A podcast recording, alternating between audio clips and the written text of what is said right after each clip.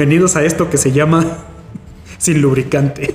Es el hijo bastardo y emo de el que nadie quería, el que estaba en el pinche sótano, en el ático, El abuelo, el abuelo cranky de corridas que mentales. tiene como malformaciones y algún tipo de psicopatía, no sé. Decir el, el tumor maligno del cerebro de corridas mentales. No, es el pinche tumorcito que te crece en el cuello así que, como que le pones carita y, y boquita y la chingada. El que le crece en un lado de un huevo, don. Eh, No, no, espérate, eso, eso ya es preocupante, viejas. Tendrías que ir a revisar, eh, güey. No mames. Pensé que ibas a decir que es el gemelo malvado que estuvo encarcelado y se liberó apenas. Ah, cabrón, tocayo. ¿Revelaciones o qué pedo? Es, es el grano en el asterisco, cabrón. Imagínate el grano en la hemorroide. ¿Qué carajos? Puta Creo que tenemos madre. que subir el nivel ya de, sí. de esto. ¿Qué carajos? Ay, bueno. Bueno, pues está con nosotros el buen Inert Nap. Nap-X. Ese pinche nombre de usuario que nadie sabe. Nadie sabe qué chingado significa, de dónde salió, ni por qué carajos se sigue aferrando a ese nombre, pero es todo un pinche. Y a nadie le interesa. Bueno, no quería verme tan culero, pero ya que lo menciona Tocayo, vamos a ponerle palomita. Como es nerd, pues le tuvo que atinar pinche. El señor Don Negro Albino. Saludos, regresando aquí, en este hijo bastardo de corridas. Y Juan Panda, bueno. En el camino perdimos a muchos miembros. Integrantes, de En integrantes, últimos- Benja. En los últimos dos años, ¿o cuánto fue? ¿Cuánto tenemos sin grabar nada, güey? Como Tres años, ¿no? Dos, tres años. Sí, dos, tres Puta años. madre, perdimos un integrante por año. Más. Perdimos al buen cerdo. Cayó. No se lo recuerdes, ¿Qué le pasó? Al- Se al- casó. o sea, ¿Quién sabe? Lo violaron multitudinariamente. Va a ser un, Entró a va la menopausia. ese- a ser un recuento de todos: el cerdo, la uva. La uva, perdimos a la uva. Se hizo. ¿Qué se hizo, Don? Se hizo fifí. Se hizo fifí Tamaulipeca. Eso es todo. perdimos a Chireri. ¿Y esa qué se hizo, Don? Se convirtió en ama No, de no, no, casa. algo peor, cabrón. O sea, se podría haber hecho, no sé. ¿Qué, qué puede ser peor que eso, cabrón? No mames, no se me ocurre. o sea, pudo haber salido a golpear gatitos a la calle. Pudo haber salido a, a, no sé, a cortar flores y tirarlas en el suelo, no sé, cabrón. golpear ancianitos. Algo, algo culero, no sé, en la calle, darle la mano a un viejito y al último negársela para ayudarle a cruzar la calle, algo por el estilo, así, algo culero. Robarle las limosnas a los ciegos. A los cie- exactamente, y ni siquiera así caería tan bajo. Convertirse en el del documental. Don't fuck with, Don't fuck with cats. don't fuck with cats. Sí, o sea, hasta ese güey tiene más. De mí merece más empatía, cabrón. Pero no, ¿qué pedo con Chireri? O sea, ¿qué carajos? Pero no ha dicho en qué se convirtió. Pues es que no, no me atrevo a decirlo. O sea, una parte de mí niega la verdad, niega esta cosa que. Su cerebro dice: conviví con ella, me hizo reír. Sí, no mames, la tenían buena estima. Y luego, ¿Qué Don, ahora? ¿cuál es la queja? No, nada, nada. No me voy a meter en problemas en mi primer programa. No vaya a ser que una de esas se regrese de donde esté y nos venga a partir la madre, cabrón. Por favor nadie le pase las ligas de estos programas porque... No, sí te, queremos, sí te queremos, Chireri, no te preocupes. Mira, ya sabes Ay, sí le preocupa un chingo. Estoy seguro que está escuchando ella así como, no mames, pero yo también que me llevaba con ellos, pinches vatos, qué pedo. Claro, claro. Bueno, ¿te parece, tío? Tendríamos que empezar hablando un poco del espíritu de este tumor maligno grano en el asterisco de corridas mentales. ¿De qué se trata esto? Don, a ver, usted con su elocuencia. Elocuencia. ¿Cuál? Vamos a vernos así como interesantes y enigmáticos, Benjas, y decir, Ah, es, es claro. que no lo podemos definir. Es algo tan complejo Es, que no es- se puede es explicar. algo que cuando juntas los pinches, ¿cómo se dice? Los factores que lo, que lo integran, no puedes dar una unidad así como que digas, ponerle, como dicen los pinches gringos, el dedo en el asunto, así como de, es esto. Es que no, güey, es como metamorfo, cabrón. Va a cambiar de programa a programa. Es más, le vamos a cambiar el nombre en cada programa. Me late, me late. Esta semana en Sin Lubricante. Y luego es la siguiente semana. Metamorfosis de la vejestud, Benjas. Ahí está el, nombre del pinche primer programa, cabrón. El anciano metamorfo. Eso también suena bien, sí. bueno, somos aquí una fuente inagotable de vejestud, Y chavo de hate, de atacar a todos sin miramientos, a las minorías, a las mayorías, a los fifís, a los chairos, a Todos los estos culeros. pinches memes que vienen, que vienen así de si tú tuviste esto que la chingada ya estás viejo. Si tú podría tener nuestras fotos, cabrón. Sí, sí, a huevo. Podrían tener nuestras fotos y hasta saldríamos sonrientes así como si somos nosotros culeros. O sea que si sale uno que dice, si escuchaste corridas mentales, ya estás viejo. Es uno más aparte de haber tenido la pinche mochilita esa de jaula, ¿no se acuerdan? Que era como una pinche reja así cuadrada, espantosa. La neta, ¿no? No, que la ¿Una chingada. mochilita de qué? La mochila de la escuela, güey. Ah, ya. Sí, que era como- cuenta como una pinche jaula de gallo, algo así, Sí. pero para los pinches Que parecía como portafolio. Ándale, a manera Sí. de portafolio, sí. Siempre hecho de. Pero sobre todo y sobre todas las cosas vamos a atacar a la generación pusilánime. Don, yo creo que nuestra nuestra eterna queja el 90% del tiempo es la generación pusilánime. Así es. Pero bueno, Como que estamos viendo que la pinche sociedad se está desintegrando, estamos perdiendo como que, si le quieres llamar la moral, los valores de un mínimo, cabrón, de como ser humano. Y ahorita ese pinche mínimo es como que el estándar máximo que pareciera que le estás pidiendo a la gente. Dices, ¿qué Sí. carajos pasa con eso? Pero bueno, ya ahondaremos más en, o ser más específicos en, en los temas ya cuando se traten. Sí, porque también tendremos partes light donde hablaremos de lo que vemos, como todos buenos vejestudos. Se oye más chido. Vegetarios. Que nos la pasamos viendo series, películas. Hay que exprimir el Netflix, no mames, son 230 ¿Te, te pesos. das cuenta que dice, nos la pasamos? Y ahora Con ese resulta pinche descaro lo vemos dice. como la centésima parte que ve este cabrón, pero igual nos podemos meter a Don, don, un break, un break. ¿Le han dicho que se parece a Mr. Robot? sopota ¿Verdad que sí, güey? en la oscuridad o qué chingados. Póngase una pinche gorra y se parece a Mr. Sí, a ver, póngase la capucha de la sudadera. No a Rami Malek, no, a Mr. Robot. Ajá, exacto, mira, ve.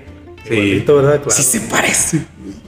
No voy a aventar al panda por la ventana. Hay que especificar que estos dos güeyes al parecer andan en drogas, los pinches tacos de perro que nos echamos No, hace vamos a vender sus fotografías autografiadas. Autografiadas, ¿para qué? ¿Para espantar ratones o qué Como chingados? Mr. Robotito. Mr. Vegestario. Andas alucinando bastante gacho, hijas. Fueron los pinches tacos de a peso que trajo este güey. Güey, estoy seguro que esos perros eran también pinches mutantes o algo por el estilo. Tenían No coronavirus. Coronavirus. Tenemos efectos especiales, don. Pero ya tienes el de. Malos tú los escuchas, güey. ¿Cómo vamos a saber? Ah, todavía no implementamos el monitoreo para todos. Ah, que la chingada. Y aplausos. Vamos a confiar en que lo que nos dice es cierto. Sí, pues ya veremos en el resultado final. Bueno, pero como estamos comenzando, no nos vamos a meter en esos detalles ni en fondos musicales. Y ahora, fíjense, ahí está parte de lo que hablábamos.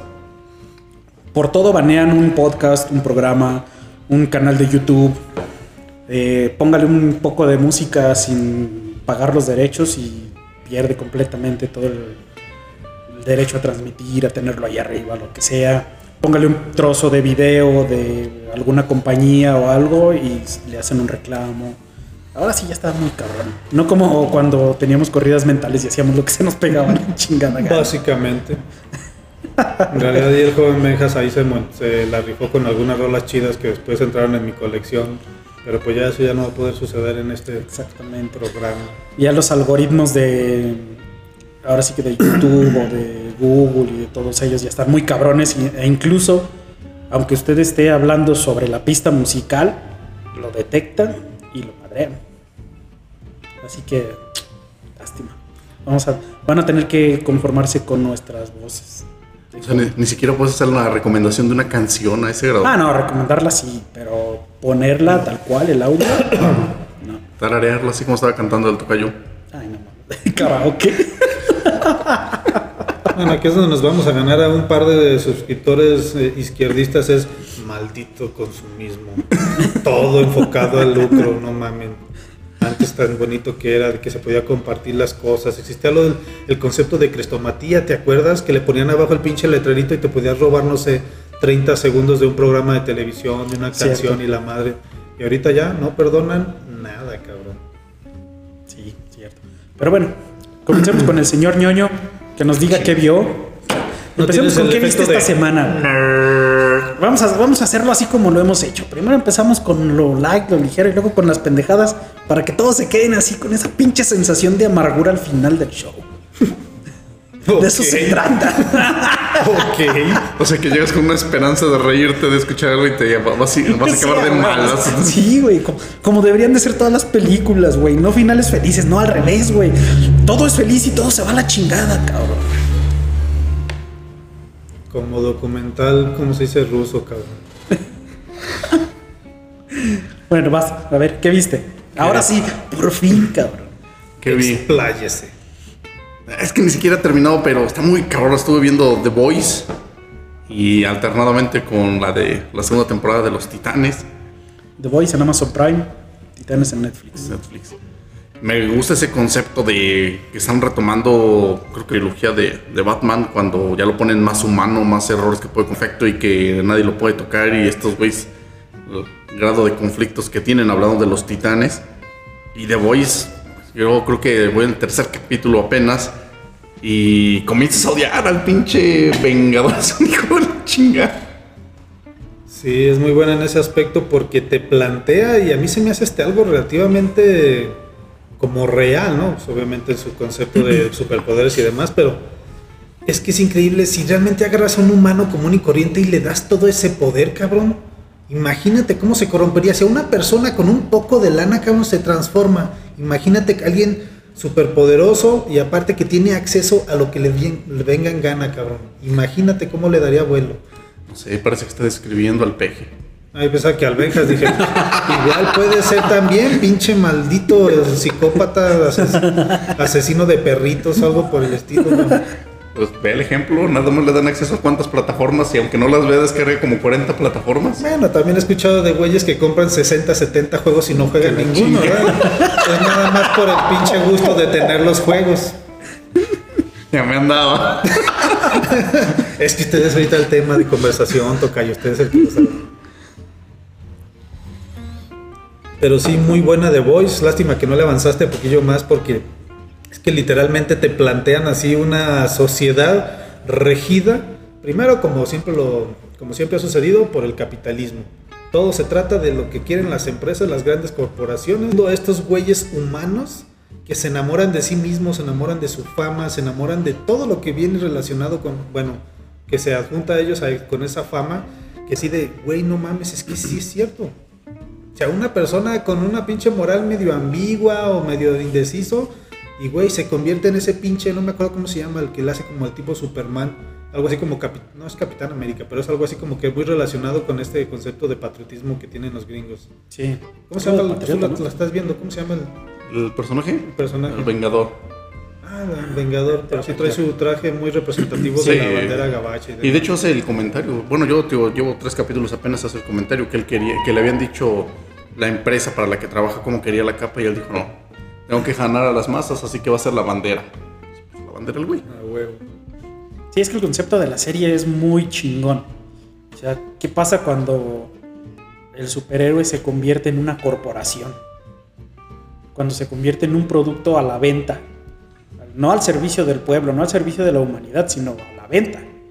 Tú como ciudad, ¿cuánto pagas por tener un superhéroe que te haga lo que necesites, güey? Y, y eso lo que conlleva, ¿no?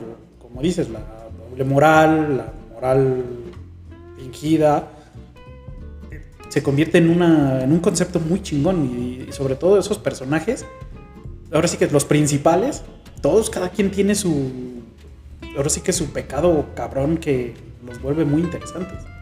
E incluso hasta los personajes que pareciera que tienen un compás moral un poquito más definido, terminan cagándola. Terminan Sí. desviándose al punto de que hacen cosas culeras se sienten mal, pero las hacen, cabrón. Sí. Porque de, de alguna forma se sienten literalmente regidas por esta pinche conjunto de leyes de las corporaciones que dices, güey, no te puedes salir de ahí porque pues así te va.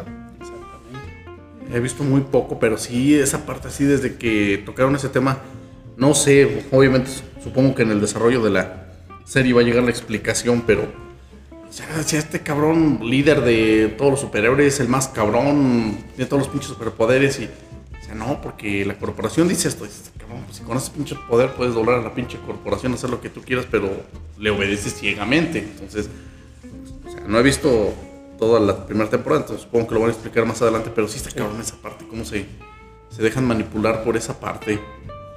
Sí, pues más que nada, pues no te voy a estropear la sorpresa, pero sí es como este manejo de, de imagen. O sea, tú a final de cuentas puedes tener todos los superpoderes que, que quieras, pero al final de cuentas es tu imagen lo que realmente te da gran parte de ese poder mediático. Si ellos te destruyen tu pinche imagen, malditos briagos, yo tomando cafecito, ah, perdón, mi shake de proteínas porque vengo del gym, claro. Sí, pues güey. no le puedo decir que no, tu callo, porque viene de Bermuda, con tenis, sudadera. Algún que otro pinche incauto me la ha de creer, cabrón. sí. Sí, de hecho hay una parte que se me quedó muy, este, muy grabada. De hecho creo que sí es del tercer capítulo donde hacen un comentario. Una de las, de las superheroínas dice eso, que por qué obedecen ciegamente. Y dice, es que ellos firman nuestros cheques. Ah, O sea, pues no creo que necesiten dinero a, a ese grado para obedecer ciegamente.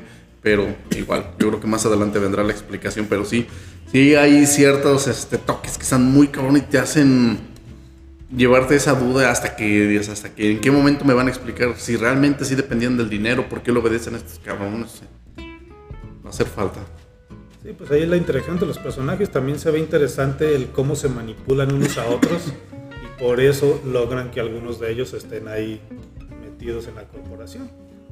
Pero sí, muy buena serie, completamente recomendable. Yo creo que de lo mejorcito del 2019, no sé, Sí. joven Benjas que ve 80 mil series a la semana, pues tenga alguna idea diferente. No, yo creo que sí es de lo, de lo mejorcito del, del 2019. Acá con el Panda One que ve series del 2019, series recientes, ser- series de hace un año y todavía se avienta las de hace años con Friends y... Ah, series Malcolm de- el de cuando medio. eran de 24 episodios, ¿verdad? Sí, sí, sí. Malcolm el de medio. Malcolm el de medio era como de, como de 30, ¿no? No sé, no, no eran tantas. No, no eran tantos, pero Pero sí fueron como que, como 10 Fueron temporadas. Bastantes temporadas. fueron bastantes. No sé cuántas son, pero no, son como siete, ¿no? ¿Llegaron sí. esos a los 10, eh, 10 años también? Porque me acuerdo que Dewey ya se veía bastante grande, ya en las Sí. últimas temporadas. Sí. Pues de hecho, ¿no ves que meten tiene- un tercer, un cuarto hijo? Ah, cierto, cierto. Sí, Hay un nuevo sí. integrante, sí, no, no lo recordaba. No, y de hecho la serie termina con la noticia de que viene uno más. Sí. La madre, es como el final de los supercampeones, cabrón. Sí, es el, el final de temporada precisamente Lois sale de... O sea, después de todo el desmadre del episodio y la chingada, sale Lois del baño con la prueba de embarazo que trae positivo y con la cara de angustia y ya, cierras a negros y ahí, ahí se termina la temporada. Vale, ¿no? Ahí termina la serie. Creo que le perdí yo la- el hilo como que sería unos 2, 3 años antes de que, de que terminara, pero lo que sea de cada quien, la serie se mantuvo firme, así, sólida, bastante buena, casi toda su, su Sí, corrida. sí, estuvo bien. Era buena serie. Y pues el- la serie que lanzó a Brian Cranston, ¿se llama? Brian Cranston. Sí. Había tenido otros trabajitos leves, pero sí fue el- popular. Se puede Sí, le, dio, decir. le dio la oportunidad de, de brillar en Hollywood. Sí. Y de ahí el brinco a Breaking Bad. Breaking Bad. Y de ahí, Hasta fue sordo de los Power Rangers. Ahí te Ah, sí, esa referencia igual se la podía haber ahorrado, pero. Sí. ya No, o se sea, lo- a lo que me refiero es que es- es un personaje, mm, porque mandaste un, un tráiler de esta, eh, ¿cómo se llama? Daniel Radcliffe. Rad- Y todavía te aseguro que muchos, lo que yo comentaba, lo ven como este, como el Harry Potter, así como vieron por, van a ver por mucho tiempo este Iron Man o a Hugh Jackman como este Wolverine. Y este Brian Cranston, o sea, realmente debería hacer un papel de comedia y cuando brinca Breaking Bad, "Ah, cabrón, o sea, realmente te olvidas, no porque no valiera la pena sus actuaciones en esa serie de comedia, sino porque realmente en las dos fue una interpretación muy buena. Sí, exactamente. Bueno, ¿Qué más viste? Titans. Va Titans. bien la segunda temporada, ¿no? Sí, iba muy bien también. Sí, esos conflictos. Este, ¿Cuántos llevas? Son, creo que son, son como ocho, ¿no? Entonces llevo como cuatro, llevo como la mitad también. Voy como. 6 o algo así. Pero sí, también lleva buen desarrollo. No se siente lenta. Eh, sí, me mantiene esperando el siguiente episodio. El manejo que le han dado a todos los personajes me parece lo adecuado. Desde el nuevo Robin, que es un chavito, que es un desmadre, rebelde, incluso con algunos tintes de psicópata. que eso se lo sienta bien. Y todos los otros también tienen bastante definido el, el personaje. No recuerdo bien los nombres de todos, porque yo no era fan de la animación de... ¿Qué era? ¿Teen, Teen Titans? Ujú. Sí la llegué a ver, pero no era tan fan. Pero el tratamiento que le están dando va bien. Eh, yo ya llegué al episodio donde presentan a Superboy No, ya. con todo y su perro Crypto. Ajá. Y pues también se ve bien el personaje. A ver qué tal evoluciona. Chingas, es el 6, entonces ya llevo más. sí, sí, también ya lo vi. De hecho, ahorita lo que estoy viendo es este. Yo pensé que se iba a hacer pesado esa, este, esos flashbacks que normalmente meten así de unos minutos y se han llevado Todo un episodio. todo un episodio Sí. de. Pero vale la pena, estaba muy bien explicado y lo justifica, está muy bien. Lo que no me gustó y me pareció demasiado patiño fue el, este enemigo Doctor Light. Ah, sí, eso sí. Fue así como que, güey.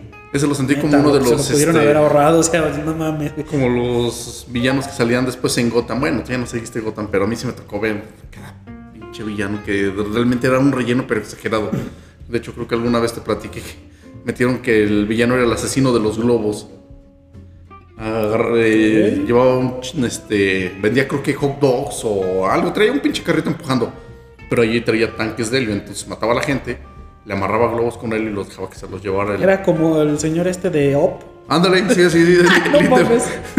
literalmente los amarraba y bueno, los mataba o, o los, a veces los noqueaba.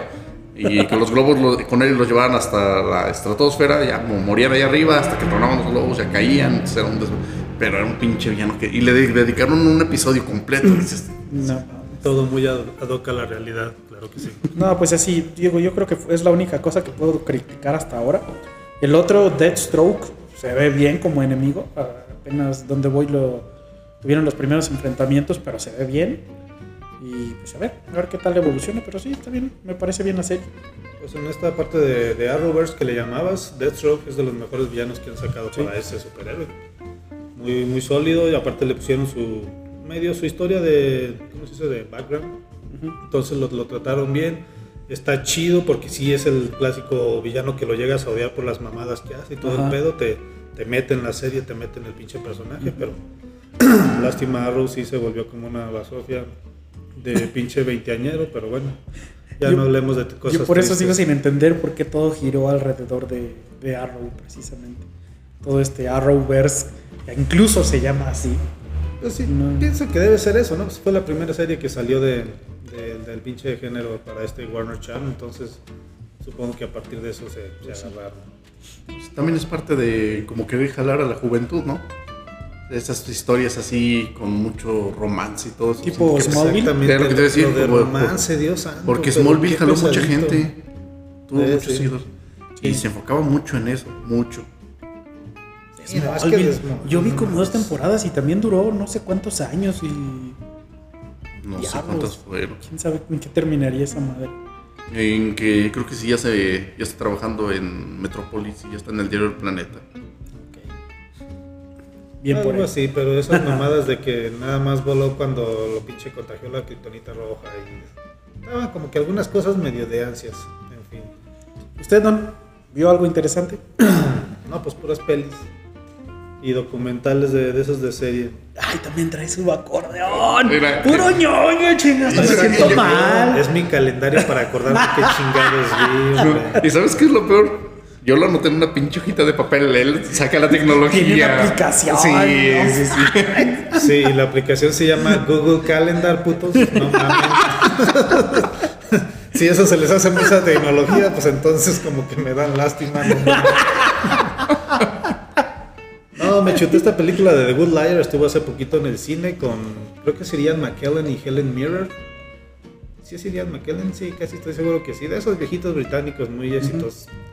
La película iba muy bien, la peli digo, la, historia estaba bien, la trama estaba bien, como la habían manejado la chingada. Está un poco predecible, yo básicamente al 10-15% de la película ya sabía cómo iba a terminar, pero aún así la película te lleva, pues dices, a ver, cómo, a ver qué pedo, a ver qué pedo, a ver cómo lo explican. Y el final das de cuenta que es- sucedió algo como Juego de Tronos, cabrón. Pareciera que el pinche escritor dijo, ay, güey, pero soy de Hollywood.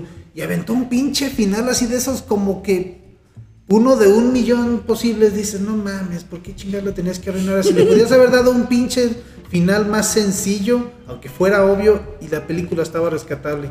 Desafortunadamente se fueron por el pinche boomerang que voló 200 kilómetros hacia un pinche lado. Regresó el boomerang lleno de caca, cabrón, por alguna extraña razón. Y con eso lo terminaron. Dices, güey, no hagan eso. Ya hiciste una peli- ya contrataste a dos pinches actores de primera categoría. Ya hiciste una producción decente, buenas actuaciones. La historia pues, es un thriller ligero, pero entretenido. ¿Para qué carajos haces un pinche final de esos? O sea, ya te saliste de Hollywood, estás en Inglaterra. No, no, no tienes que hacer esas mamadas. Pero bueno. ¿Qué más ibas? No, ya ¿Qué más ya me encanta. Ya vale madre. Chingada madre. O sea, ¿Por qué le preguntas, güey? ¿Ya ves? Tú tuviste la culpa, le mencionaste la serie de Bronco antes de empezar. Sí, pinche tocayo. O sea, ¿por qué chingados andamos con tanta pinche violencia? Lo que porque ando de mal humor. No, pues, por ejemplo, yo no la vi en el cine y me tocó ver Terminator Dark Fate, la última entrega. Yo no me he atrevido. No. Ni con esa ni con la de Rambo. Ah, no, la de Rambo sí es una pinche patada en las gónadas, cabrón. Yo la vi, me entretuvo un rato, pero Terminator no está todavía para, para descarga, por eso no la he visto. ¿La de cuál? La de Terminator. Sí, ya está. ¿Sí? Digo, me dijeron por ahí, no sé. Porque, porque yo solo pago. No, yo sí, claro que sí. Yo contraté el Solo eso y el Festival de Torrento y Cinepolis Click ya está para rentar. No, Terminator se me hizo bien, una película palomera, no es ningún clásico ni la madre, pero pues, obviamente las producciones ya sabes que van a venir de primera categoría. Los pinches efectos de Schwarzenegger como joven, si dices, güey, es que pareciera que lo grabaron y lo volvieron a poner en una pinche película de estos tiempos. Están impresionantes los efectos. La historia tiene sus huequitos y el final como que dices, ay cabrón, no se siente como que fuera tan épica como las otras pinches películas, como tan trascendentes, porque te implicaban el haber salvado el pinche futuro y no sé cuánto, esto y el otro. Esta se siente como que más leve, como que no, no, no fue tan trascendental, pero la película está bastante disfrutable. Palomera. Pero la, de Rambo, pues el tocayo te puede decir el final y dices, güey, primero, ¿por qué se dejó putear? Segundo, ¿por qué se convirtió en John Wick? Y tercero, esa pinche muerte de clásica de la sillita meciéndote y la madre. ¿Qué pedo, güey? O quiso convertirse en Logan. No, no, no eres Wolverine.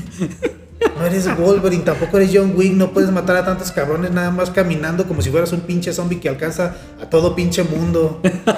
O, el asesino de película de terror, que todos van corriendo y el asesino caminando acá casi que hasta haciendo el Walkman hacia atrás y los alcanza, cabrón. ¿Cómo carajos los alcanza? ¿Se teletransporta o qué? Que alguien me explique, usted Tocayo, que es fanático de las películas de terror, ¿hay alguna explicación lógica de eso? ¿Cómo caminando a 5 centímetros por hora puedes alcanzar a alguien que va a unos 10, 15 kilómetros Ya se por lo hora? expliqué, toca yo. Es la serie del hombre biónico, van a otra, a otra velocidad y usted no lo ha entendido. No puede ahondar un poco en su explicación porque no tiene ningún pinche sentido. ok, entendemos que el programa también sea de mamadas, Tocayo, pero.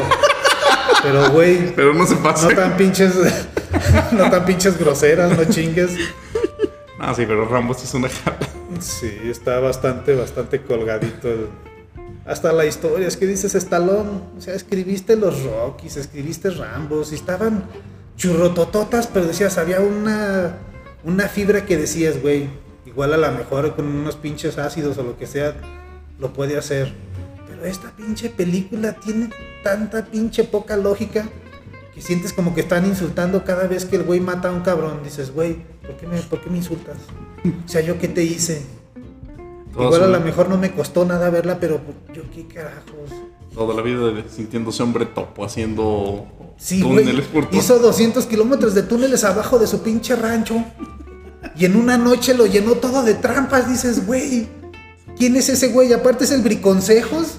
Ah, Briconsejos es como que bastante antiguo. Bueno, es Bears Grill mezclado con quién chingados, con Tom Clancy, no sé. ¿Cómo se llamaba ese pinche superhéroe que convertía las cosas con las manos en lo que él quería? Relámpago, no sé qué chingados. Los que salían en la Liga de la Justicia. Don, pero recordemos que todas esas películas, llámele Rambo, llámele Terminator, incluso esta otra franquicia de... ¿cómo, ¿Cuál fue la última? Angel, Angel Has Fallen. Ah, ok, ya, ya, ya. Y ya también ya se ve viejo el... Sí. Este actor, ¿cómo se llama este? güey? Butler. Gerald Gerald Butler. Butler. Ajá. Ya se, ya se ve madreado. Ah, güey. Pero en todas es lo mismo. Es el viejito que aún las puede y madrea a todos. ¿Cómo? No lo sé, pero las puede todas. Los madrea a todos. Lo madrean, pero él sigue vivo y ahí termina con la misión. Sea como sea. bro. Benjas, cuando la veas vas a agarrar este programa y vas a pedirle disculpas a todo pinche mundo. O sea, las de Gerald Butler dices, ok, está viejito, pero se ve feasible lo que hace. Lo de pinche Rambo sí es así como de, güey, Es que ese estalón fuck tenía you que very llevarlo a much. otro nivel.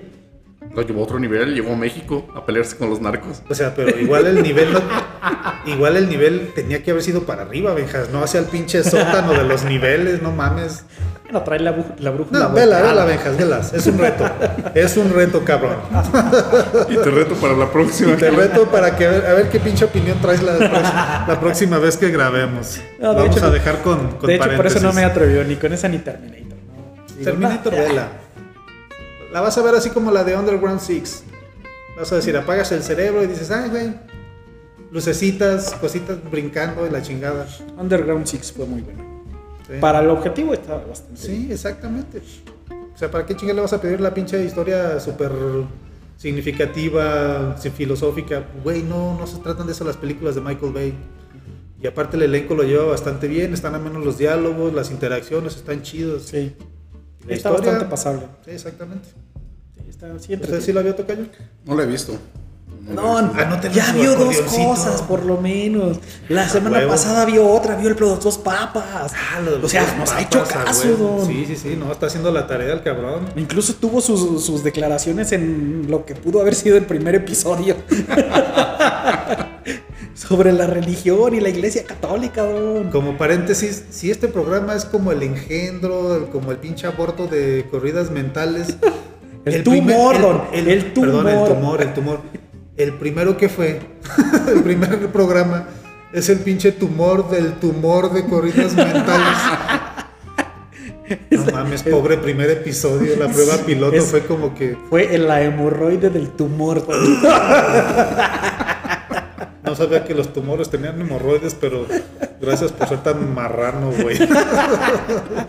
Y fue un vil fracaso, don. Sí. Dos No, horas y media de contenido quedaron en nada. A huevo, con los softwares. Güey, como, aplicas, como desarrollo de aplicaciones, ¿cómo carajos haces una aplicación que graba audio y se apaga cuando se apaga el celular, güey? Exactamente. Don, aquí solo hay que aclarar algo. Esa aplicación era gratuita, Don. Bueno, le echamos la, la- la culpa al pinche desarrollador o al Benjas que fue el que la descargó. No, no iba a pagar así tan fácil. Hasta que me di cuenta que lo gratis vale madre. Apenas Dije, ni cuenta. modo, vamos a pagar. Y mire, ahí va, ahí está. Visualicen al Benjas en el programa tratando de hilar las, las oraciones, los comentarios y volteando a ver el celular y picándole con el dedito. Luego pasaban 30 segundos y le volvía a picar con el pinche dedito. Y levantó. Y el cierre fue cuando acabó y dijo, no se grabó más que la mitad. La cuarta parte, ni, ni la cuarta creo. Es el, mal. es el concepto de Benjas de multitareas. Hablar y picarle a la pantalla con un dedo. ¡Wow! A ti te- la- las mujeres te la vienen manga. Huevo. Que son multitareas también el Benjas. Puede hablar y apretar un celular así. Igual no escribe ni hace nada, nomás le aprieta. Pero le Pero... faltó. Y tomar cheve a la vez. Ay, tomar Chevy, impresionante. No, es que fui víctima de la publicidad engañosa, Don. Todos alaban su propia aplicación como si fuera la quinta maravilla, Don. A veces te Vale pones a leer las pinches reseñas y dices, ay, güey, no, pues igual se aguanta.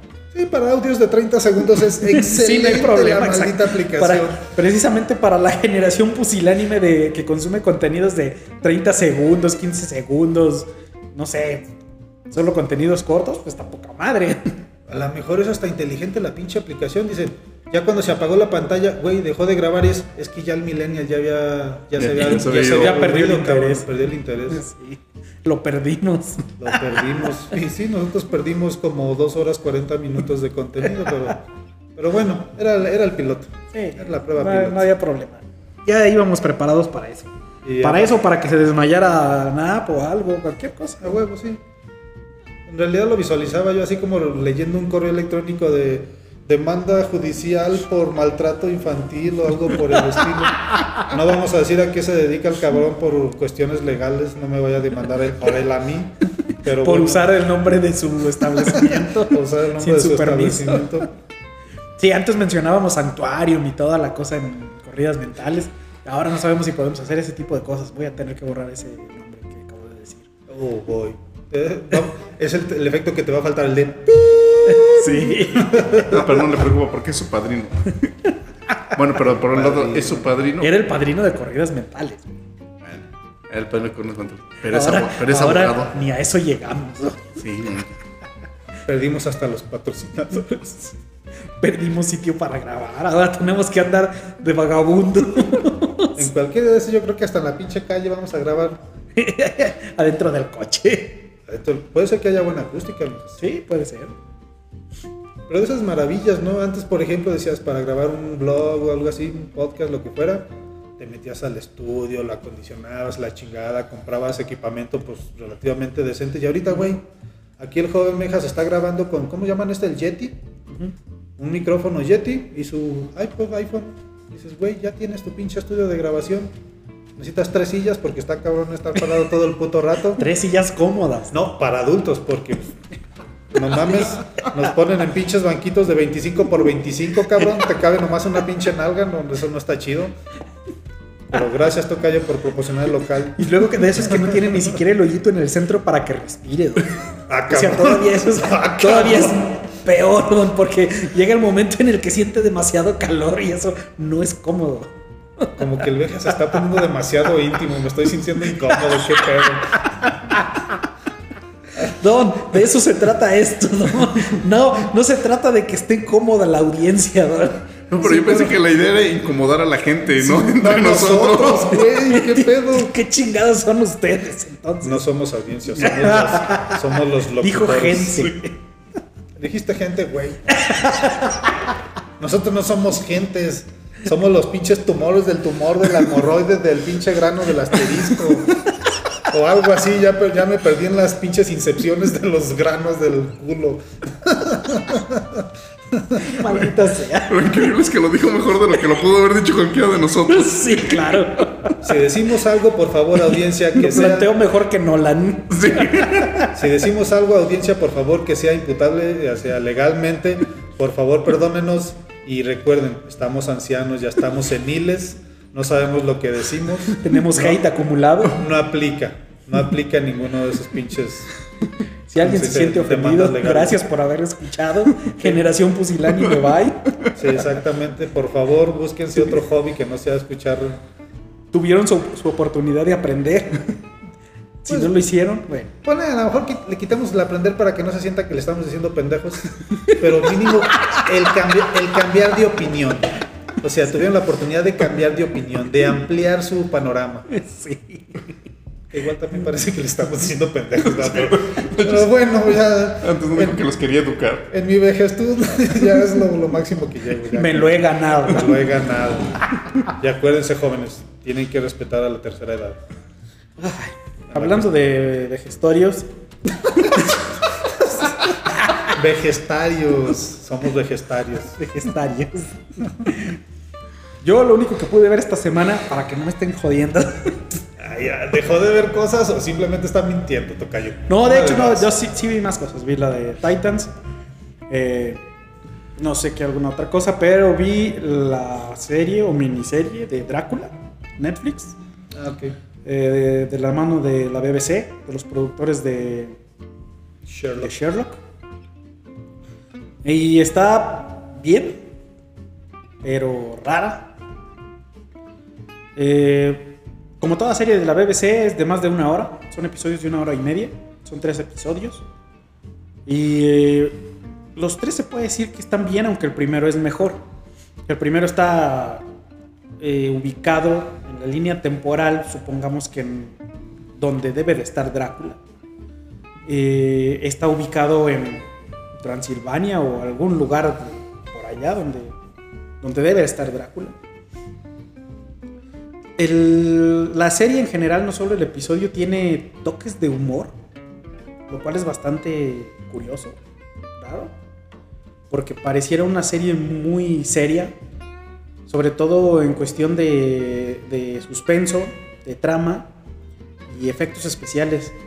Los hijos de Drácula o sus alimentos están bastante bien logrados, sobre todo los que ya están más deteriorados, eh, se ven muy bien, toda la podredumbre, todo lo carcomido, está bastante chingón. De, de hecho, hay algunas escenas que sí te, te dan el cringe de, ay, güey, no mames, cabrón, qué chingados. Está bastante bien. El primer episodio termina muy bien. Y los que podríamos tal vez decirles problemas, bueno, supongo que para algunas personas lo serán. Yo realmente no esperaba que fuera una serie muy apegada a lo que es los libros o la mitología clásica de Drácula. Por lo tanto, no me disgustó tanto, pero yo creo que hay personas a las que sí les molestará. Empiezan en el segundo episodio, en donde Drácula sale de Europa para ir al Nuevo Mundo. Entonces todo el segundo episodio está ubicado en un barco. Pero eso le da un toque muy bueno en cuestión de suspenso de... solo tiene un barco donde, de dónde alimentarse y precisamente algo que plantean es que este, esta versión de Drácula es bastante viciosa y no se puede controlar. A pesar de ser un personaje que aparenta ser muy maduro, muy coherente, muy cauto, en cuanto ve o huele sangre, chinguen a su madre o cuando ve la oportunidad y se los empieza a terminar antes de, antes de tiempo porque precisamente tiene el alimento contado para un viaje tan largo en barco. Me voy a tardar dos semanas, necesito a 35 cabrones. Sí. Y la trama está bien porque realmente incluso toda la tripulación, él planeó, eh, hizo todo lo necesario para que estuvieran en ese barco. La- tanto la tripulación, bueno, no tanto la tripulación, sino los pasajeros. Hay muchos pasajeros que están por diversos motivos ahí, pero al final te das cuenta de que realmente él fue el que todos los llevó a ese barco. ¿Por qué? Aquí viene uno de los puntos eh, que se salen de la mitología de Drácula, o por lo menos no era algo que yo conociera, en donde te dice que este Drácula no solo bebe tu sangre, sino que con tu sangre bebe tus experiencias, tus recuerdos, tus conocimientos y hasta vicios y traumas y cosas que luego te explican otras cosas que ves en la serie. Quiero dar tantos spoilers, pero digamos que él es su manera de adquirir conocimiento. Entonces, pues él lleva a un científico, a una dama de sociedad, lleva a varias personas. Y esto provoca situaciones, algunas bastante curiosas, como el que está de pronto con una señora ya de edad avanzada y está hablando con ella, pero ella habla alemán. Y entonces, en un afán de él de presumir, le dice, discúlpeme un momento, sale y agarra a uno de la tripulación que habla alemán, se lo come, regresa y le empieza a presumir su alemán. Entonces, es como que, ok, Drácula, ¿qué pedo contigo? Drácula con problemas de autoestima. Sí. Y lo más difícil para todo fanático de Drácula llega en el tercer episodio. Porque entonces Drácula, de alguna manera, para no revelar en qué termina el segundo episodio, pues llega a la época actual. Ya Todo está. ese pinche barco, no mames. Se tragó a todos y. Se, perdió en alta mar como 40 años. y quedó pinche flotando a la deriva, qué carajos. Pero ¿cuáles 40 años, tocayo? Pinche Drácula, ¿cómo lo ubicas? ¿En los que? ¿1600, 1700? No sé. Y entonces, pues ya está en nuestra época.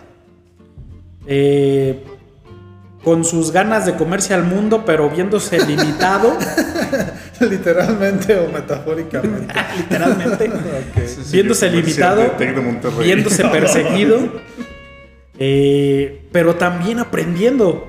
Eso es curioso en este Drácula, que realmente no es tan difícil para él el adaptarse. Inclu- incluso hay algunas cosas que dices, ay, güey, no mames, como que lo aprendió demasiado rápido o, o qué pedo. Y él te da sus explicaciones de por qué. Y a veces resultan coherentes, a veces no tanto. Pero tiene algunas frases incluso memorables como el... ¿Quién le dio la contraseña del Wi-Fi a Drácula? O sea, lo vemos lidiando con una tablet, con Wi-Fi, con muchas cosas de ahora. Y es curioso, pero a la vez es muy, muy, muy extraño. Y yo creo que ahí sí es donde muchas personas se van, van a decir, ¿sabes qué? Esto vale madre. A mí me gustó, incluso el final me pareció curioso, me pareció bien. Digo, para el concepto de la serie. Ya cuando aceptaste todos los pinches argumentos que te... Exactamente. Y me- se podría dar un bien. Está bien la serie. El personaje es eh, interesante, es curioso y a la vez es. es raro decirlo, pero es hasta gracioso.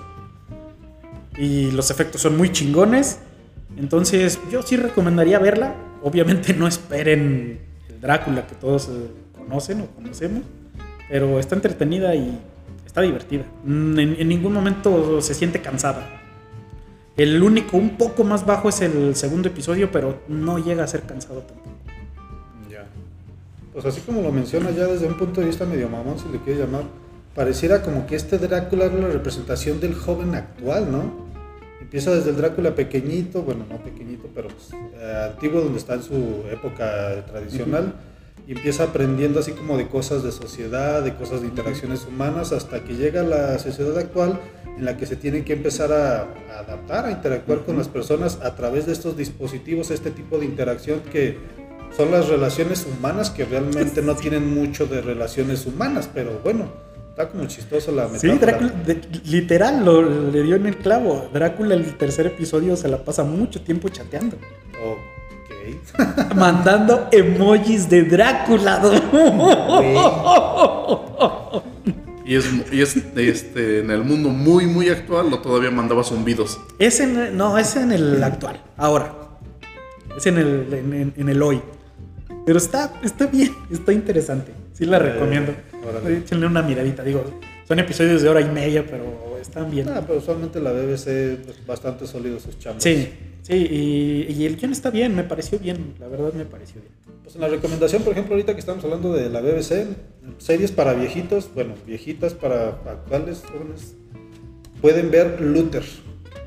Luther, muy es buena serie. muy buena serie. ese- a mí se me hace genial que sean, y como dice Benjas, episodios de, digo, temporadas de tres episodios. A lo mejor son un poquito largos los episodios, pero la serie está muy chida.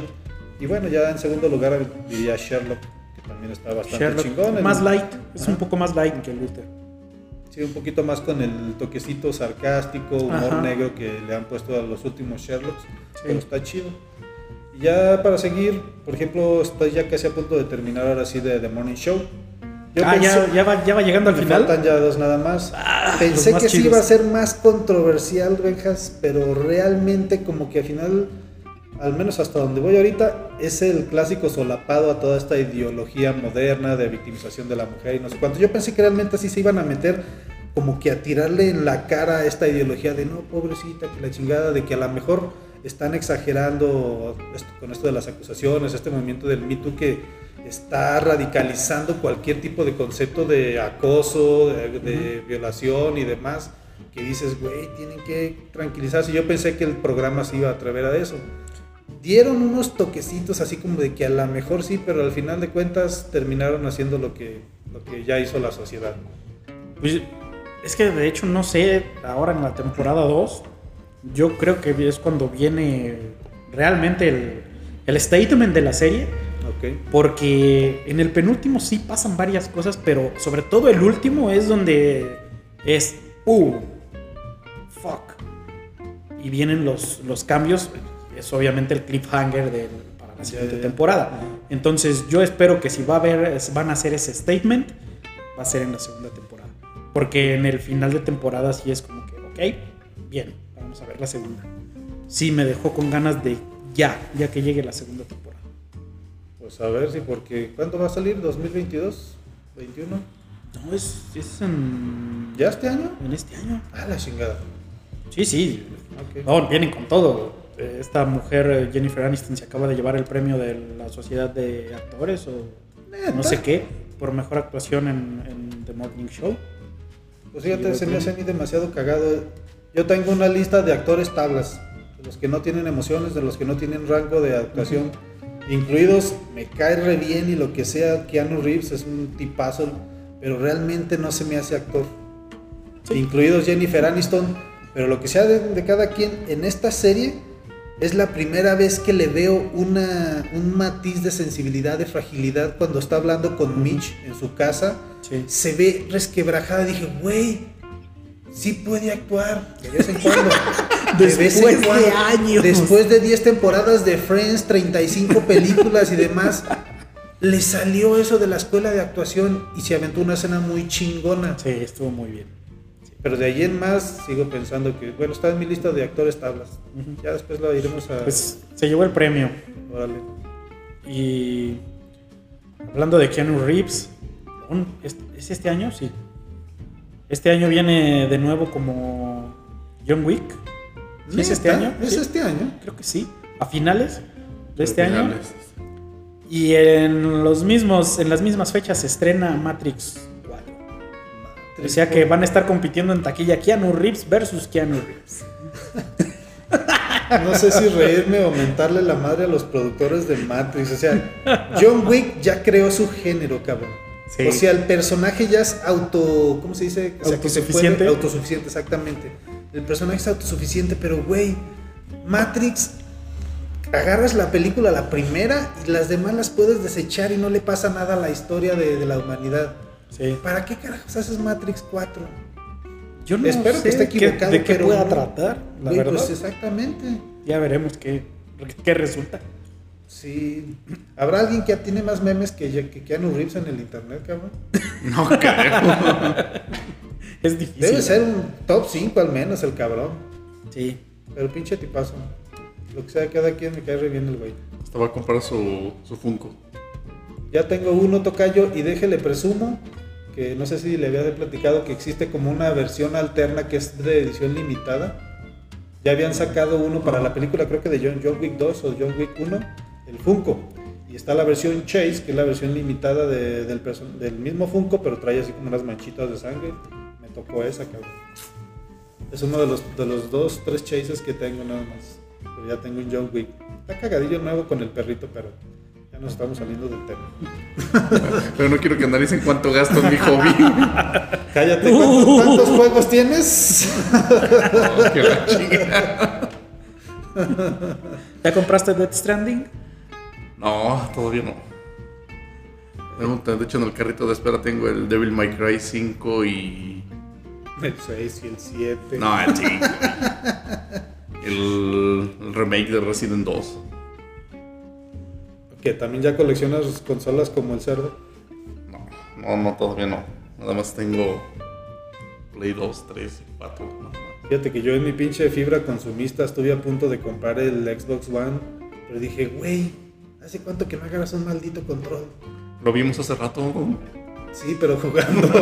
pinche, ya se me olvidó el pinche nombre del juego. Metal Slug. Metal Slug, un super clásico para todos esos que les gustan las, los arcades viejitos. Está muy bueno ese juego. Pues de los más conocidos, ¿no? Sí. Sí, Después es- de Mario. Yo creo que es de los universales. Exacto. Todo el mundo lo conoce. y también son, los, pero también los son, niños de ahora. son un chingo. Son como No 6. tengo idea cuántos sean, pero sí son un buen. 6. de Pero versión. todos eran la misma mecánica, diferentes Sí. mapas y ya. Solo diferentes escenarios, diferentes jefes. De hecho, no sé qué tan diferentes puedan ser. Porque Sí. la mecánica es bastante similar en todos. Hay uno que se basa en extraterrestres. ¿Hay alguno, en, ¿Hay alguno en el que la mecánica haya cambiado? No, ¿verdad? Lo dudo, no creo. Hubo uno que trataron de hacer, de como- no recuerdo si es para PlayStation, versión como 3D, y sí cambiaba bastante, pero muy malo. Realmente pocos lo llegaron a jugar y ni lo consideran como parte de, de la serie. Que pues, los chidos son esos en, en 2D y lineales, básicamente. Como un contra. Sí. ¿Viste el último, El Faro? No, no la he visto. ¿No lo has visto? ¿Tampoco usted? Ya la, ya la descargué, llegó mi... a- pero no... Ya la rentaste en Ya la renté, ya la renté, tienes razón. es que todavía no puedo decir que la renté porque todavía está en la cartelera de Cinépolis. Pero a veces ponen la preventa, ¿no? La prerenta o preventa, no sé cómo le llaman. Sí, hacen muy seguido Creo que sí. Bueno, pero todavía no lo he visto. Ah, ok. Entonces lo dejamos para otro. Sí. Don, ¿puede dar su comentario de Don't Fuck With Cats? Don't fuck with cats. Al fin y al cabo lo perdimos en el programa pasado. Sí, no mames. Bueno, es la super recomendación del negro del último mes. No mames. O sea, si te gustan los documentales primero y te agrada eso de que de ese tipo de historias en donde la realidad supera la ficción, pero por un chingo, cabrón, este es el documental para ti. La parte básica del documental es de que se- eh, hay un tipo que se graba a sí mismo matando a unos perritos de una forma muy culera, los asfixia con una Gatitos. pinche bolsa, perdón, gatitos, este, con una pinche bolsa y una, y una aspiradora. Y de ahí se crea esta pinche corriente viral de vamos a encontrar a este hijo de su pinche madre para, para partirle la madre, meterlo al bote y todo lo pinche subsecuente. Pero la serie da un pinche vuelco donde, al menos para mí, lo importante deja de ser esta parte en donde estas personas se obsesionan y utilizan herramientas desde las más mundanas hasta las más sofisticadas para encontrar a este tipo. Y te enfocas en el pinche perfil de psicópata de este hijo de la chingada. Y tiene unos elementos tan interesantes desde el clásico asesino de que es como narcisista, que está tratando de, de cucar, incluso hasta deja pistas como para que la gente sienta que lo puede alcanzar, que lo pueden encontrar. Y sin embargo siempre va un paso adelante de toda esta gente. Al punto que ni siquiera la policía, ya cuando realmente se involucra la policía, pueden darle alcance. Al final, pues no lo voy a contar todo, pero tiene el clásico desenlace hollywoodesco, pero es espeluznantemente escalofriante, eso podría ser válido, me vale madres. Es espeluznantemente escalofriante todo lo, todo lo que involucra el perfil psicológico de este hijo de la chingada. Todas las cosas que hace, el preámbulo para crear este pinche, esta pinche persona, este pinche asesino odiado de internet, que era como parte como de, de esa necesidad de llamar la atención, esta necesidad de fama, esta necesidad de atención que dices, güey, neta, según la filosofía, todos los humanos salen, digo, perdón, nacen como personas buenas y ya después es como que viene la desviación del bien y la madre. Ese cabrón pareciera que no, no, no encaja en este perfil, cabrón. Es algo muy, muy cabrón, pero la parte del documental que como que tratan de, que las personas se enfoquen un poquito más es el cómo tú como persona y sobre todo para esta onda de los guerreros de justicia social, de cómo se ponen a buscar literalmente a machetearle, buscando calle por calle, dónde encontraron estas pistas y la madre, esto y el otro. Está interesantísimo el documental. Muy, pero muy bueno. Tocayo, Sí, muy. algo que agregar. No, no, sí está muy chido, sí, este. Sí hay partes donde este. No soy yo muy fan de los documentales, pero estaba muy, muy interesante. Ya me había platicado este. Al tocar algo de qué se enfocaba, fue de hecho parte de mi tarea el verlo y se me hizo bastante interesante. Sí, sí, este. Son tres episodios. Son tres episodios nada bastante digeribles, no se sienten tan lentos. Porque en cada uno sí hay así como una parte este, donde sí te obliga y qué va a pasar y de verdad está haciendo esto, este, las posturas de, de la mamada, de, este, al defenderlo, esto de, de repente que lo que se volvió como, pues no un hobby, porque era, si realmente lo veían así, este, eh, como un acto, no sé si decir altruista o simplemente así como sentirse como héroes de encontrar a este cabrón pero de repente l- se dan cuenta que los está sobrepasando, cuando se dan cuenta que este cabrón se iba, no uno, yo creo como tres pasos adelante, casi casi eh, les está diciendo, "Pues, sígueme buscando y ve lo que va a pasar y empiezan a sentir miedo algunos, pero al final como que tienen bien planteada la, la misión y pues no, no todos renuncian. Y algo que está bastante chido, me gustó cómo el documental se autocritica. Y en la última escena, haz de cuenta que salen estas personas y dicen, realmente este asesino lo que buscaba era atención y nosotros se la dimos. ¿Se creó a sí mismo el asesino o nosotros lo creamos a él? Y dices, güey, si no lo hubieran pelado, probablemente al güey le hubiera, se le hubiera matado el pinche, ¿cómo se dice? El, el gusanito que traía de, de, andar haciendo sus mamadas y pues a lo mejor hubiera desaparecido, pero no, cabrón. Le alimentaron esa pinche ansia de, de atención y luego lo crearon. Básicamente son los creadores de ese pinche monstruo. Hasta cierto punto. Porque pues obviamente, pues ¿quién tiene la culpa de que ese güey fuera un pinche psicópata de mierda? ¿Su mamá? ¿Un comentario, eh? ¿Su mamá? Pues en parte sí, pero es como lo que mencionábamos de los chavitos. O sea, a lo mejor un juego puedes resultar ser como, como un aliciente, una salida de, a tu violencia, a las cosas que traes por dentro. La música a lo mejor pudiera llegar a ser como este conducto, lo que sea. Pero al final de cuentas es la persona, las cosas que ya trae adentro, cómo se crea y sobre todo ya cuando trae la pinche química desmadrada, pues puedes meterle muchas cosas y al final de cuentas no vas a tener una persona con empatía. O sea, no puedes imitar eso. Yo soy, veo películas de terror desde como los 10 años, soy fanático del gore, de los videojuegos violentos, del metal, y soy normal. No, exactamente, pues vamos, si fueran los videojuegos... ¿Normal? Bueno, vamos a ponerlo entre comillas, pero como cuatro comillas de cada lado. Si fuera eso, pues imagínate todos estos niños orientales que literalmente viven en un pinche cibercafé jugando videojuegos, cabrón. Imagínate, pues todos serían puros psicópatas, cabrón. Pero, bueno, estoy hablando de hace muchos años, pero dice que ya la cultura no es tanto de los niños. Los que disfrutan los videojuegos son los adultos.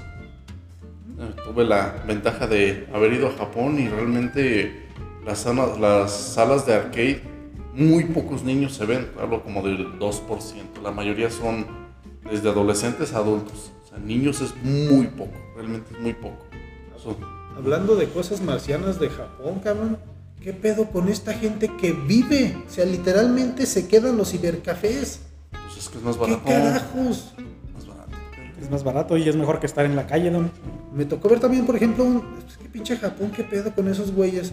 Un mini documental, un mini reportaje de estas güeyes que se llaman, si no me equivoco, hikikomoris. Que son literalmente personas que llegan a un punto en el que dejan de sentirse útiles ante la sociedad y por esta pinche presión que tienen los japoneses de siempre ser útiles, de siempre crear, elaborar, mm, producir, y no vuelven a salir de sus casas. Literalmente no salen de sus casas para nada. Y hay desde los chavitos hasta los señores retirados que como tuvieron su vida de productividad, se les acaba esa pinche sensación de, de autosatisfacción y pum, se quedan muertos, que prácticamente se mueren en su casa, nadie se da cuenta y ahí ya vivieron para toda la pinche... que es donde, se echa en falta el comentario de la uva y sus conocimientos de la De sociedad Japón, japonesa a huevo, sí. y de los caballeros del zodiaco. Ah, los caballeros del zodiaco, a huevo. Igual un día la podemos poner como tipo teleconferencia Sí, que participe en un programa, a ver qué tal queda. Hacemos una videollamada. También la chilería. si la dejan. es, es como, es como tú, pero en femenino. Híjoles. Híjoles. Ese fue como un gancho al hígado de esos, pero retorcido así de.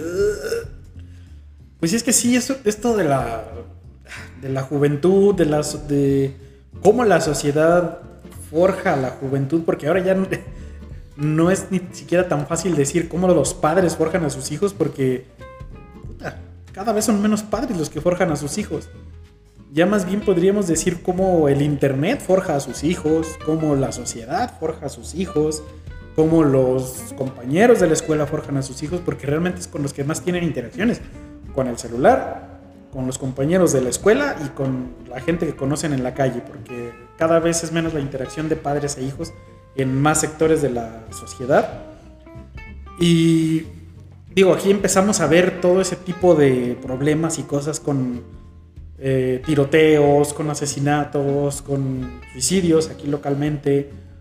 Eh, pero en Estados Unidos ya tienen ya un historial más grande de luchar con esas cosas. Y hablando precisamente también de, otros países, vi la serie de HBO de Our Boys, que trata precisamente de eso, de, asesinatos religiosos en, en- en Medio Oriente y de cómo dos facciones eh, se odian a muerte precisamente por eso. Tú me matas a uno de los míos y entonces eso, eso en mi religión justifica el que yo te ataque a ti también. Y cómo, cómo ese tipo de venganzas y problemas empiezan a crecer ah, para hacer eh, un, pues no un movimiento, pero sí una noticia mundial. O sea, en países que están siempre en esa tensión, que siempre están al, al borde de la guerra, al borde del conflicto. Como incluso los mismos países dicen, ok, vamos a arreglarlo así, vamos a cubrirlo así, para que esto no salga de aquí y no sea algo que nos afecte en, en- en la publicidad a nivel mundial. Eh, es muy extraño ver que ese, ese tipo de sociedades donde está muy cabrona la ideología de, eh, de, de matar por religión. Pareciera De- que es la excusa más antigua de la historia, ¿no? Mis creencias me obligan y tengo que... Exactamente, me veo obligado. eh, pero también la cantidad de odio, eh, de que no es solo una venganza, sino que, ok, ¿sabes qué? Me ofendieron ellos. Ah, sí, a huevo, yo soy de los tuyos y vámonos. Y cómo se forma la turba en un instante. O sea, no es que... Aquí vemos, no sé, el- nos hace algo nuestro gobierno y puta, para que como sociedad nos pongamos de acuerdo para hacer algo, está bien cabrón. Pero en esos países es cuestión de encender el cerillo y madres, güey, ya tienes a toda la pinche ciudad en chinga haciendo destrozos y saqueos y matando otras gentes. Y dices, güey, si la sociedad así se pusiera de acuerdo para hacer cosas buenas, no mames, ¿qué tipo de, pa- de país sería? Y es interesante también el ver cómo se repite, se refleja en difer- diferentes partes del mundo esta personalidad de pandilla, ¿no?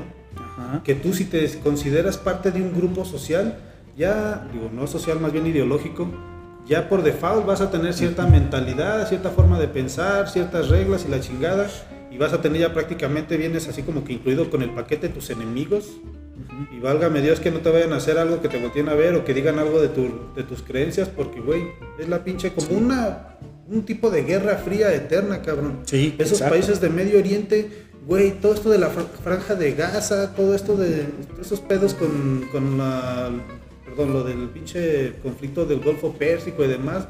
O sea, todos son pedos eternos, cabrón. Tienen un chingo de años con esas madres y pues es un cuento de nunca acabar. Porque pues, empezando con que Estados Unidos mete las pinches manos y luego de ahí las mete eh, Rusia y luego de ahí las mete otro pinche, otro pinche gobierno y la madre y nunca van a salir de ahí. Y acá lo ves en, a lo mejor en un nivel un poquito más pequeñito, por ejemplo lo decía lo de las pandillas, porque pues es prácticamente lo mismo. Es tan irracional esta forma de responder hacia uno y realmente responden con odio.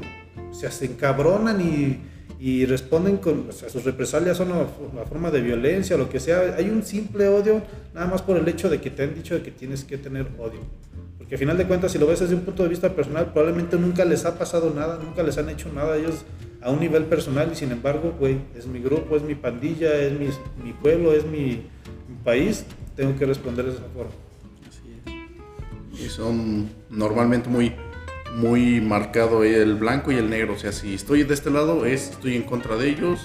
Simplemente no puedo, no sé, como, como que ellos tienen razón en algo y ellos en otro no. Si me meto o, o soy partidario de uno de los dos grupos, es simplemente los demás ya son mis enemigos. Que pertenecer a este grupo y tengo que seguir todo lo que dicen que ahí se pertenece. Y lo triste es toda esta componente religiosa que tienen. Dices, güey, se supone que las religiones es como, como tu moralidad, la forma de vivir mejor. A final de cuentas, moral viene de moralis, que significa costumbres, que teóricamente es como tu compás para vivir en una sociedad de forma correcta, de forma, no sé cómo se le llama, así como amena, una... Vamos, creo que la idea se entiende. Y sin embargo, ¿no? Pareciera que la religión es la excusa para librarte de todas las pinches frustraciones que traes contra el primero que se atraviese, cabrón. ¿Pero cuál religión toca yo? ¿Cuál de Porque todas, pues... Que no, Todas. que no la principal, la católica, es la que dicen que si ya hizo mal a algún pueblo lo eliminaban. pues, También usted le va a empezar Oye, a pero echar pues es la que culpa a los si te, pones, si te pones a estudiar todas las religiones vas a ver Sí. que tienen más puntos en común de los que podrías creer, güey. Y Te digo, ve esa serie. Es recomendable la serie. Eh, no es tan ágil la serie, pero es bastante interesante. De hecho, en ciertos momentos parece una especie de documental. Pero estaba bastante interesante, sobre todo todos estos conceptos. Y es cuando te das cuenta y dices, güey, a veces las pinches religiones realmente te ayudan más de lo que te joden. O sea, te dan más de lo que te exigen o de lo que crees que te exigen, por ejemplo, en estas sociedades donde dicen, no, es que mi religión me dice que tengo que hacer esto. Y tengo que acabar con el enemigo. Y tengo que matarlo. Y tengo que joderlo. Y tengo que odiarlo. O sea, se vuelve una obligación. Y dices, ok, entonces, ¿dónde está la utilidad realmente? Son conceptos que los ves y dices, güey, neta sí está muy cabrón. Yo me quedo tal vez aquí de la religión católica o de cualquier otra de las de aquí. Pero ya en esas religiones extremistas, güey, sí está muy cabrón. También el problema se presenta en esta malinterpretación de las escrituras. Se ve claramente en la religión católica con todo este pedo de la homosexualidad y no sé cuánto. En el- la religión islámica se supone que yihad, no recuerdo bien la traducción, pero era algo así como una forma de, de volver al equilibrio, de, ¿cómo se dice? De, como de, justi- de equilibrar, de lograr justicia, de arreglar las cosas. Sin embargo, tú escuchas yihad y te, te imaginas inmediatamente a los radicales, que son los que se pongan- ponen las pinches bombas, andan explotando edificios, andan tumbando aviones y la madre. Es como demasiado extraño como de una interpretación, de una vertiente de una religión, porque al final de cuentas, pues, no mames, la- el cristianismo tiene que ya como pinches 20, 30 entre cultos y religiones, que dices, Sí. güey, es que no puede ser Hijos que sea y de- tan difícil, derivados. no puede ser tan difícil interpretar de alguna forma como unánime una escritura, ok, vienen las parábolas y vienen la- las metáforas y lo que quieras, pero vamos, como que la idea central debería de ser demasiado fácil de entenderla, y sin embargo, todo se va al carajo. Sí. Y ya aquí, si nos vamos a los pinches puntos extremistas, el tocayo trae un super acordeón y me va a dar remordimiento de conciencia no darle chance de que se De explaye. que diga. Sí, de que lo utilicen. Trae hasta un pinche diagrama de flujo impresionante con pinches incepciones y la madre. Cuidado, ahorita el tocayo nos va a dar una pinche cátedra de cómo se prepara un pinche tema. Venga, tocayo, venga. Incluida una intro con la tusa. Híjoles, pero no te pudiste aguantar, pinche Benjas. Estaba esperando el pinche momento para decirlo. Quedamos que, quedamos que no íbamos a hablar de la borreguiza, o sea, qué carajos. ¿Que no será el tema central? No, Pues no, último no lo tomamos por eso. Maldita tusa. Ay, no, es increíble. Pero por todos lados. Yo el que estaba viendo, no sé si fue hoy o ayer. Eso es lo preocupante, güey. ¿Qué pasa cuando la sociedad se enajena y se volca sobre temas? Digo, ya lo hemos visto, que lo hace sobre al- cualquier tema o cualquier pendejada de actualidad, o la babosada del presidente en turno, la pendejada del presidente en turno, o la estupidez o el error del locutor o del actor en- de moda. Pero, güey, cuando es algo como la pinche tusa, no, cabrón. Y todavía la tusa tiene como un tono de amabilidad, ¿no? O sea, vamos, quisieras así como que verlo del lado positivo y dices, güey, bueno, al menos la gente se pone a componer letras o algo así. Pero, güey, ¿qué pedo con esta pinche onda de los güeyes que se salían a bailar afuera del carro en movimiento? Eso sí ¿Qué también no clase mames, de sandez son de las, de las que yo veía y des- me daba una pinche irritación desde el estómago hasta el cerebro, cabrón? Dices, güey, no, no es posible, cabrón. O sea, necesitas ser tan borrego de hacer tantas pendejadas nada más porque está de moda.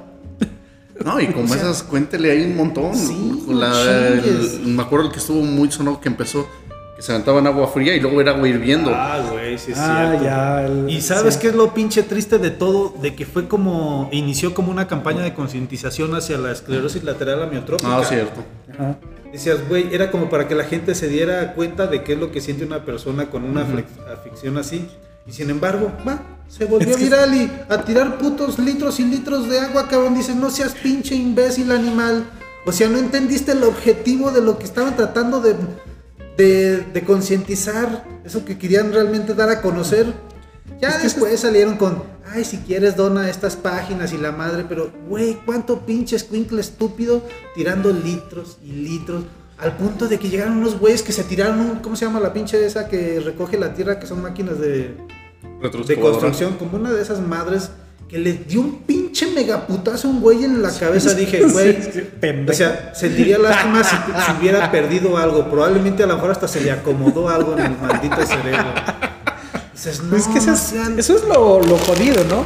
La capacidad que como sociedad o como individuos para torcer cualquier buena idea o movimiento en una estupidez, en una pendejada, con en una mamada. popular. Sí, Exactamente. no mames. Ahí tenemos a los del América, Ay, jugadores Dios. del América con Ay, sus Dios. versiones de ¿cómo se llamaba esta?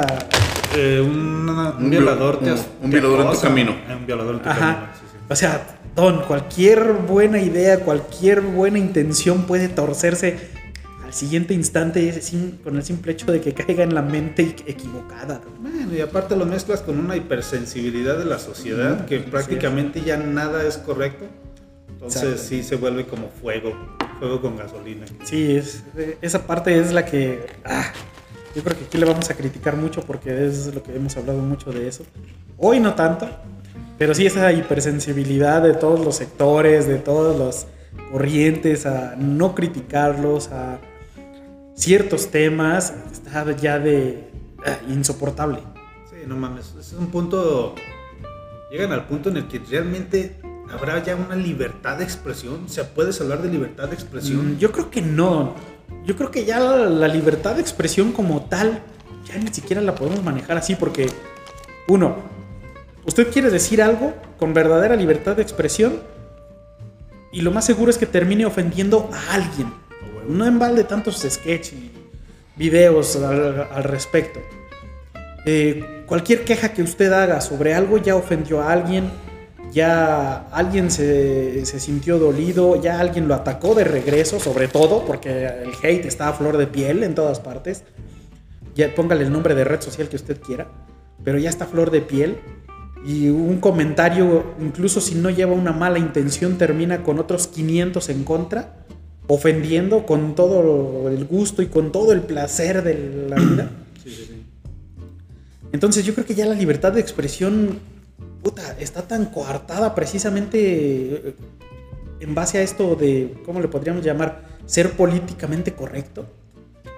Porque el pedo de ser políticamente correcto ya está muy lejos de aquel políticamente correcto de no digas groserías, no ofendas a, no sé, a los negros, que era lo que, a lo que más podríamos llegar. Ahora es, puta, hasta de modificar sus palabras para que no mencione géneros, para que no se sientan aludidos o no aludidos. O sea, ya, esto es un terreno minado. Y el absurdo es, realmente, vamos, ok, entiendo que a lo mejor hay ciertas expresiones que te puedan llegar a ofender lo que quieras, pero se está llegando al punto en el que todas estas tendencias ya tienen tanto poder que se está en algunos países incluso criminalizando el hecho de incurrir en una de este tipo de faltas de políticamente correcto, o sea, de, de una falta de este tipo de, de lenguaje o algo por el estilo. Dices, ¿es neta? O sea, si algún día alguien me dice güero y realmente no me gusta que me digan güero, o sea, voy a llegar a demandar gente. A ese punto están llegando. Esta ra- radicalización de las ideas de esta gente ideóloga que dices, güey, no puede ser gente. Parte de la vida, por ejemplo, de las cosas que más te dan alegría es el humor. Y sin embargo, el humor ya está tan limitado porque a todo pinche mundo, siempre, como dices tú, siempre va a haber alguien a quien no le parece. Alguien que simplemente anda en un pinche. en un plan de que ah, me caga, me caga, me caga todo y, güey, te limitan todo. No Sí. puedes decir nada, aunque sea nada más, ¿cómo se dice? Con una pinche intención de cotorreo. Imagínate como mexicanos, ¿a, a qué pinche punto vamos a llegar? Pues, Nos burlamos de todo, o sea, ¿quién no se acuerda de los pinches memes de las torres gemelas con los diseños con el huequito en medio y ese tipo de mamadas? Imagínate ahorita, ¿qué pasaría? ¿Qué pinche argüende harían a alguien que pone un pinche meme de esos? No, y, y lo peor es, irónicamente, vemos que no hay libertad de expresión y a la vez esos, las extremistas como las feminazis, los amlovers, dicen que hay libertad de expresión, por eso defienden y por eso hacen tanto desmadre. Entonces, ah, Ah, y sus mesas de discusión de que, ah, sí, estamos bien abiertos a discutir, pero si no piensas como ellos, pues exactamente. Eh, eh, te Exacto, van a ese es el punto. Eh, no le voy a poner nombre a, ah, de cualquier, de algún colectivo, de alguna facción, de algún partido, nada. Pero cualquiera que exija respeto de alguna u otra manera a lo que considera merecer respeto, llámele el, el llamar el género que yo siento que sea, el hablar de cierta manera, el expresar, el expresar ciertas opiniones, el respetar a ciertos sectores de la población. Si estás exigiendo cualquier tipo de respeto, pues también tienes que dar ese tipo de respeto, ¿no? Y si tú, por poner un ejemplo, me exiges que en lugar de que no te asigne un género en base a tu naturaleza, pues entonces también ten respeto a que a mí no me gusta cambiar las palabras del idioma que yo conozco con tal de que tú te sientas bien. No me exijas que cambie a una palabra que ni existe ni está realmente aceptada para que tú te sientas bien. Y eso es lo Digo, tienes menos. todo mi respeto en el que tú te sientas en el género que creas pertenecer. Tienes todo mi respeto, no tengo ningún problema con eso. Pero el hecho de que incluso cuando no esté hablándote a ti, me exijas que lo haga, pues entonces ¿dónde está el respeto hacia mí? Si estoy hablando contigo, tienes todo el derecho de decirme, oye, ¿sabes qué? No me digas así. Refiérete a mí de esta manera. Ok, perfecto. Pero si yo estoy poniendo un comentario en cualquier pinche lugar o lo estoy diciendo en algún otro lugar, ¿por qué tienes que venir a corregirme? Es un ejemplo, ¿no? Sí, pero todos estos grupos parten de ese sentido de victimización, entonces sienten que tienen la razón en todo. Y hablando ya, por ejemplo, de ideología de género, como dices tú, o sea, es laudable, respetable y todo lo que quieras, el que tú te percibas de la forma que tú quieras. Pero cuando lo vuelves un asunto legal, un asunto ya como de, registro civil y todo eso, tiene unas implicaciones peligrosísimas. Me acabo de enterar, por ejemplo, de una historia, ya habíamos hablado de otras, pero de esta historia sí me quedé así como de, güey, ojalá no sea cierto porque es una reverenda mamada. Una de esas de las patadas, de las patadas en la credilla con tacón de estripes, cabrón, que dices, no mames. Resulta ser, a este tipo lo meten a la cárcel porque maltrataba a su esposa. La cárcel, yo no sé después de cuánto tiempo, supongo que no fue muy, muy extenso su, su estancia ahí, pero cuando estaba ahí, el tipo empieza el proceso de cambio de género. Dice, yo me identifico como mujer, la chingada, yo- llena los papeles correspondientes y la madre. ¿Y qué sucede? Pues lo transportan a una cárcel de mujeres. En la cárcel de mujeres empieza a hacer desmadre, a acosar reos y la chingada, hasta el punto en el que embaraza a una. Y todo porque según la ley, el tipo era una mujer. Dices, güey, ¿es neta? ¿Es pinche neta? Es que es como lo dijimos. La capacidad de torcer cualquier cosa del humano está muy cabrón. Y a lo mejor en, un- inicio era, ok, pues sí, tienes todo el derecho de sentirte mujer, bien. Pero ¿qué pasa cuando llega el momento precisamente donde esta persona tuerce todo y a la chingada? Y lo utiliza a su favor para hacer desmán y medio. Digo, cuando tiene Te vale madre. legales, exactamente. Ya nos podemos ir a los, a los pinches casos más creepies. Por ejemplo, vamos, si vamos a empezar a tomar como legal cualquier autopercepción que tenga la persona, entonces que si una persona se autopercibe como un niño de 10, 11, 16 años y tiene relaciones con una niña que biológicamente realmente es menor de edad, dices, güey, ¿qué va a proceder ahí? O sea, puedes, por, ¿cómo se dice? Imponer tu sentido común y decir, güey, no mames, es una pinche violación. Pero sin embargo, legalmente, se va a meter con un pinche hueco y va a decir, no, pues es que son dos menores de- de edad legalmente, entonces no le podemos hacer nada. O sea, hay tantas cosas que, vamos, el pinche ser humano cuando es caca, es caca, cabrón.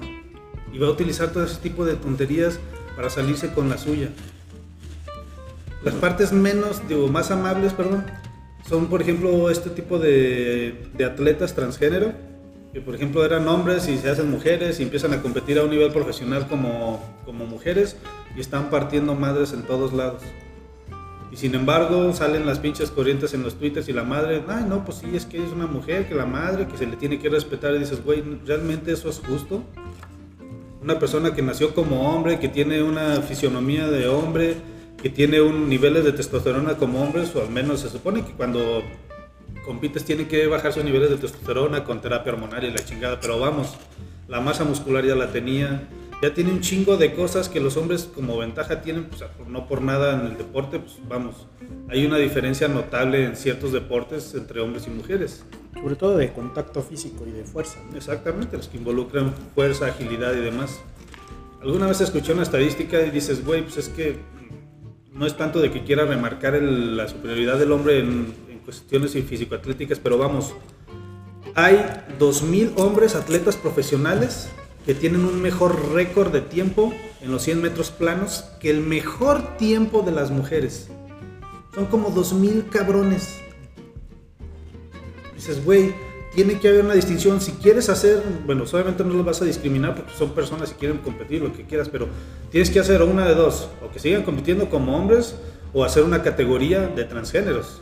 Porque no puedes meter a un hombre a correr, a competir. Vamos, si te pones a jugar, por ejemplo, fu- fútbol americano, metes a un güey a jugar con mujeres, ¿qué pedo? O sea, no va a haber Sí, una alguien- paridad, no va a haber una justicia ahí. Exactamente, alguien con las capacidades de un jugador profesional como hombre a una liga femenil va a estar muy cabrón para la mayoría de las integrantes. Digo, no, yo estoy de acuerdo que también hay algunas que se pueden dar al tú por tú con cualquier hombre, pero no son todas. No, pues hay- realmente hay pocas, supongo. Sí, pero lejos de ver como un crecimiento como sociedad que quieras hacer una liga específicamente para transgéneros, lo van a ver como una agresión o como que los estás Como una segregando. discriminación, Una exactamente. discriminación, exactamente. Es que aquí ya estamos en ese punto donde no los puedes complacer a todos. Eso es lo más culero. Sí, y es donde debería de gobernar el, el sentido común. Pero el problema es que no está gobernando el sentido común, está gobernando las tendencias. El hate. están-. Es un tema bastante delicado. Ojalá algún día se medio tranquilice esto porque al parecer la, la generación Z viene como con ideas un poquito más sobrias, vienen con un poquito más de responsabilidad y, menos hate.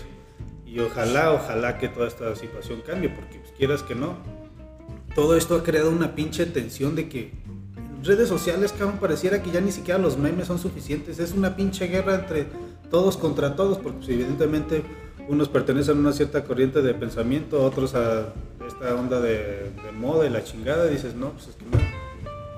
Es medio triste ya entrar, por ejemplo, a veces al pinche Twitter y los hashtags más importantes.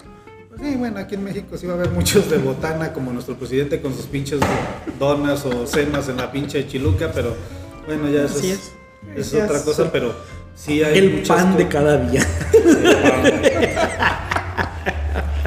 ¿Qué pedo con nuestro presidente, güey? Primero deje hablar a. Nada más lo presentó y no. Güey, sí es nada, cierto, güey. perdón, tocayo. Agarre su pinche acordeón, perdón. Nos salimos un poco del tema. No, fue parte de, de lo mismo, la, el fanatismo que está en todos los niveles, muy cabrón. Eh, dicen, tocayo que me puse a estudiar, más que, más que estudiar, fue, me dejó impresionado la, la nota, de repente uno escucha por todos lados, tristemente, ya sea a nivel nacional, internacional o hasta local, suicidios, asesinatos. Pero me llamó la atención esta parte donde decían que una nueva secta que había hecho sacrificios con este cinco niños. Bueno, reportaban siete personas, pero fueron cinco niños y una mujer embarazada. Entonces ahí ya cuentan como dos vidas. Eh, lo más cabrón es este grupos vulnerables para variar. Un, este, una comunidad muy alejada por kilómetros. Para llegar a ellos tenían que subirse a un bote y navegar como por casi este eran este una hora aproximadamente.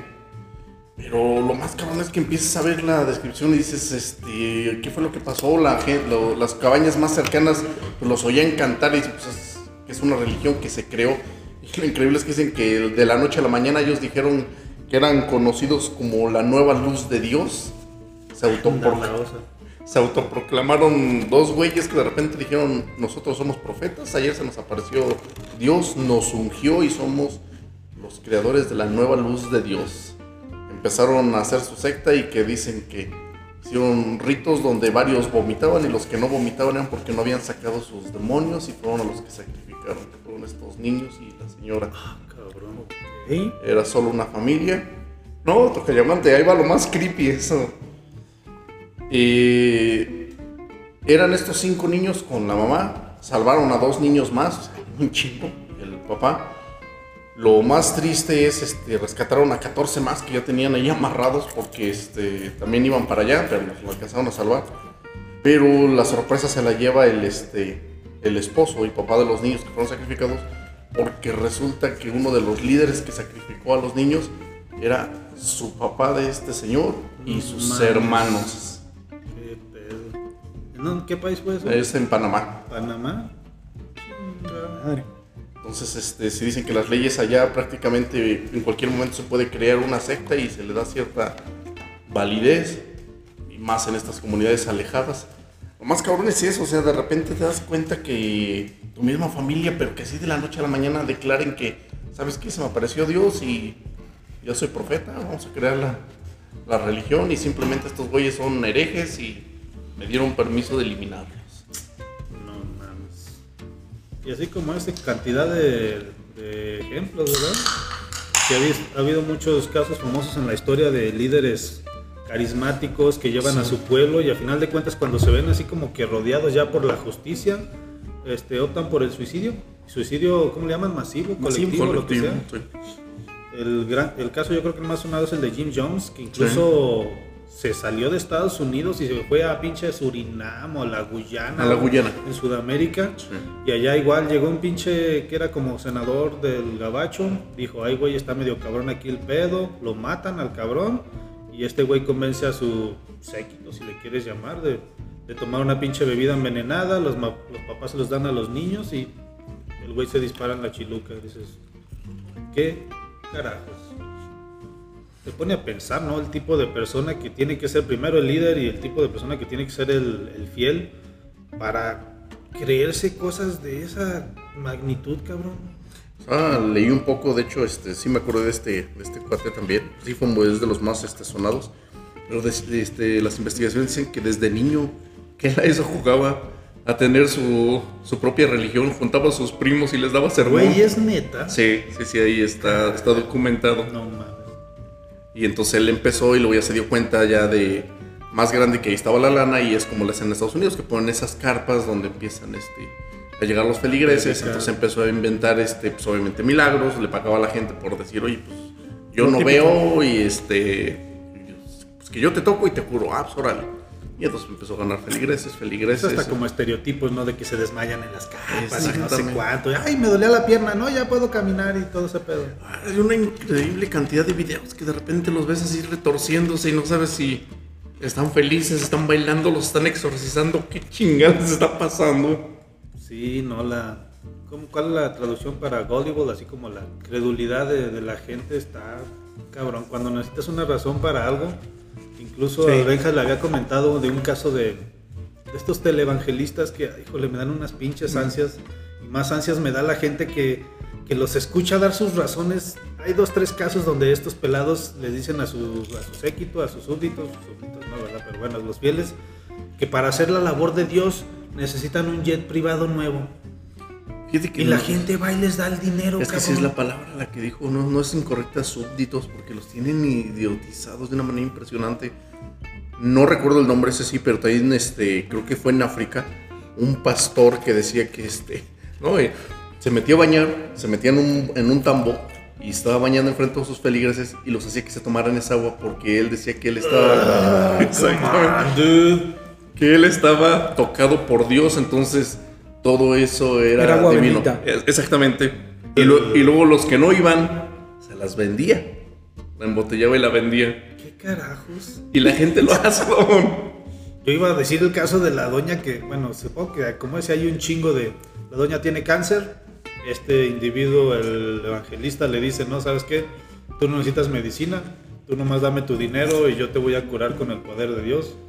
La señora, pues obviamente le cree, le da su dinero y pues se muere de cáncer unos años después. Dices, güey, yo no sé, es que son tantas vertientes que hasta le podemos seguir, por ejemplo, hasta esta onda de los pinches terraplanistas, los antivacunas y demás. Dices, güey, no, no es posible. Es que el ser humano pareciera que nació para eso, para ser borrego. para ser pendejo. Esa es la palabra. Sí, pero sí, de- si llegamos a esos extremos de los terraplanistas, los antivacunas, puta, entonces sí ya estamos hablando de palabras mayores. Sectas, terraplanistas y antivacunas, hijo de su- Es en el mismo nivel, ¿verdad? Yo Está creo que muy, sí. muy cabrón el, Sí. la credulidad y toda esa psicología de, de creerse lo que... Es como si te sintieras impotente y dices, güey, pues que alguien decida por mí. Yo no me siento capaz de tomar decisiones o de pensar por mí mismo, pues mejor que alguien piense por mí. Están peor los antivacunas, ¿no? Porque al final los terraplanistas dices, están en su pendejez, pueden No confundir a afectan a muchos. nadie. Exactamente. Más que su grupo. Más O que tal- ellos, exacto. O simplemente dices, a lo mejor convencen cuatro o cinco más o están jalando gente. Pero los otros cabrones que nos van a Sí, dar los pinche apocalipsis. Sí, pues más bien ese es como exactamente el problema que es cuando se convierte en el problema de la demás gente. O sea, al punto de que ya hay brotes de sarampión a pesar de que ya estaba Erradicado. sarampión o varicela. ¿cuál? Viruela. Viruela, una de esas. Ya estaba erradicada y pues ya hay nuevos brotes. Gracias. Gracias, cabrones. Digo, como si no tuviéramos suficiente con cada nuevo virus que sale. Exactamente. Como para tener que luchar contra los antiguos. cabrón. Esos chinos están exportando de todo, cabrón. ¿No vieron el, el video de precisamente cómo está la, la ciudad esta, ¿cómo se llama? ¿Wuhan? Juan Juan o Juan Juan Juan o San Juan, o no sé qué Juan chingados. Juan, algo así. Cerrados los aeropuertos, las salidas, así como que ¿a dónde van, cabrones? De aquí no se mueven. El pinche ejército deteniendo a O toda sea, la sí, gente. como una pinche película de zombies. Sí, sí, literal. Están en cuarentena, Cuarentena. sí, pero literal, cabrón. Y allá sí se, se impone y se respeta, güey. Incluso hay una imagen de un güey que lo cachan en el aeropuerto con síntomas, lo meten como a una pinche caja, así como cartón de cerveza gigante, cabrón, y órale, lo sacan así en su pinche carrito. Pero dentro de lo que cabe, por ejemplo, yo vi imágenes del antes de ese mercado donde se supone que se dio el brote. Y es de ese pinche como sabor cultural, no sé, me llamó mucho la atención por la cantidad de animales extraños que se venden ahí, cabrón. Había serpientes, unas pinches viboronas cabronas, había unos que le llamaban creo que zorros japoneses y dicen que una de las teorías es que probablemente el virus salió de unos que le llaman como ardillas silvestres o no sé qué chingados, son parecidos como igual a los zorros, que dicen que también creo que de ahí había salido uno de los virus anteriores. Y así te vas a encontrar un chingo de animales exóticos que gracias a la medicina tradicional china se, se venden ilegalmente y casi no salen de ahí pinches problemas. Pero está curioso pinche mercado la cantidad de cosas exóticas que puedes encontrar ahí. Impresionante. Incluidos los virus. Incluidos los virus. Y esos no te los cobran, que es lo mejor de Eso todo. es ¿eh? gratuito. Van gratis. Pero sí, es- lleva un buen ritmo la epidemia. La última vez que escuché ya van 500 y algo. ¿Muertos o infectados? No, infectados. Muertos van como veintitantos, ¿no? Sí, Algo así. algo así, como 19 o 20, no sé qué. Pero, o sea, o sea, me refiero a lleva buen ritmo y vamos a ver hasta dónde llega, cabrón. Ojalá no llegue por acá. No, no mames. En Pues Estados Unidos ya hay casos. Sí. Se supone que aquí también ya había un, habían dos y uno era como de sospecha. Dicen que Pues ya es que, eliminaron. fíjese que ahí vamos a llegar a un, nuevo problema. don. ¿Cómo vamos a confiar ya en los sistemas de salud de aquí, cabrón? Porque ya ni siquiera hay sistemas de salud. ¿cuál sistema de salud? Exacto, Stalin o sea- Sabi, Stalin Sabi, ¿qué, ¿Qué chingados es eso, don? Nadie sabe ver- qué es. Nadie sabe a ciencia cierta qué hace. Nadie sabe a ciencia cierta a quién atiende o a quién no atiende. A quién debe y a quién no. A quién puede y a quién no. O sea, nadie sabe si tiene dinero. Dicen que sí, dicen que no. Entonces, ¿en manos de quién chingados está todo esto? Aquí bien podría llegar el pinche virus a hacer estragos y no pasa nada. No se preocupen. Mientras el pinche país se acaba en una epidemia. Algún director de hospital diciendo, "Ala, no, no hace falta, ¿cómo se dice? Vacunas contra la pinche coronavirus. Unos dos, tres días que no la tomes, no pasa nada. Exactamente. O simplemente va a escuchar en la mañanera, señor presidente, ¿se da cuenta que hay tantos infectados, tantos muertos? Yo tengo otros datos. No, aquí no, aquí no pasa eso. Si lo va a tratar como lo de los. Cuando le dijeron del, del software Pegasus. No, nosotros no usamos bots para, pro- para hacer nuestra propaganda. O sea, Y aparte- el güey no está enterado de ni madres, o ¿qué chingados va a Y hacer? aparte tengo entendido que el coronavirus es nada más fifi, no afecta a la gente pobre, no afecta a la gente buena, Solo a los turistas. nomás a los turistas. Ay, cabrón. Y en todo caso, entonces ellos por haber viajado a esos países se lo merecen. A nosotros no nos va a pasar nada. Evidentemente. Pues si tienes dinero para viajar a China, cabrón. A ver, a ver. Mereces contagiarte. Sí, a Porque huevo. tú no eres del pueblo bueno. ¿Qué carajos? Es que qué pedo con la realidad, don. Y es una realidad muy bizarra. Demasiado bizarra, o sea, al punto en el que ya pareciera que cada presidente es el patiño de su país, cabrón. ¿Qué tan, qué tan bizarra es nuestra realidad de ahora?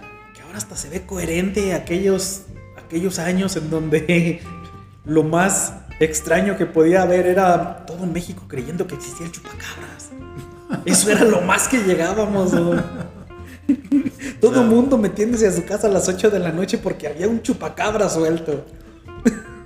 La pinche cortina de humo por excelencia, ¿verdad? Sí. Y ahora, ahora hay cada pinche cosa con la que lidiar, pensar, pelear. Güey, no mames, Pues cabrón. mira, a mí ya me salieron con la teoría conspiratoria de que todo esto del coronavirus es una cortina de humo para que la gente no le ponga atención al impeachment de Trump. Sí, yo también lo vi. ¿Qué carajos? Ay, cabrón. qué triste es que te acuerdas del un meme muy famoso donde ponían a Peña Nieto y decía, ya ven cabrones, no, no que no estaban bien conmigo. y de repente dices, creo que sí, cabrón. Ay, ahora que tocamos a Trump. ¿Ya vieron ahora lo de su nuevo grupo armado? Bueno, su nuevo rama de. Sí, rama, sí, es branch, sí, ¿verdad? Rama del ejército de Estados Unidos. Ah. Sus es- Space Corps. ¿Space? ¿Sí? ¿No ha visto la noticia? ¿Se, Creo los que va, fue. se los va a prestar a Elon Musk o qué chingados? Ya, Sus viajes ya- espaciales. Ya conquistó Marte, ahora sí, no nos enteramos. A lo mejor ya llegó y nosotros aquí como pendejos. Y de hecho todo el desmadre comenzó, digo, no tanto, o sea, lo más curioso, ¿no? No, no empezó tanto por el hecho de que digas, ¿para qué chingados quieres militares espaciales? digo, a no ser que tenga que ver con que la NASA ahora quiere regresar a la Luna, pero bueno, sino porque, para variar, Trump suelta su tweet anunciando la nueva rama del ejército y empiezan todos como que, un momento, ese logotipo yo lo he visto en algún lugar. Los Looney Tunes. Ahí está, el tweet donde Trump Dice, menciona... después de consultar con nuestros grandes líderes militares, diseñadores y otros, estoy complacido de presentar el nuevo logo de la Fuerza Espacial de los Estados Unidos, la sexta rama de nuestra magnificente militaría, militaría de ejército. Y el pinche logo me suena, me suena, me suena. Ah, Sí. ok. Star Trek, Star Trek la mezclado Federación con- de Planetas. O sea, todo Star Trek ag- agarró a un Trekkie y lo puso a diseñar el logotipo de su, de si su tú estuvieras en el espacio, ¿qué harías? Pues casi que pues, construir la Enterprise, pues no mames.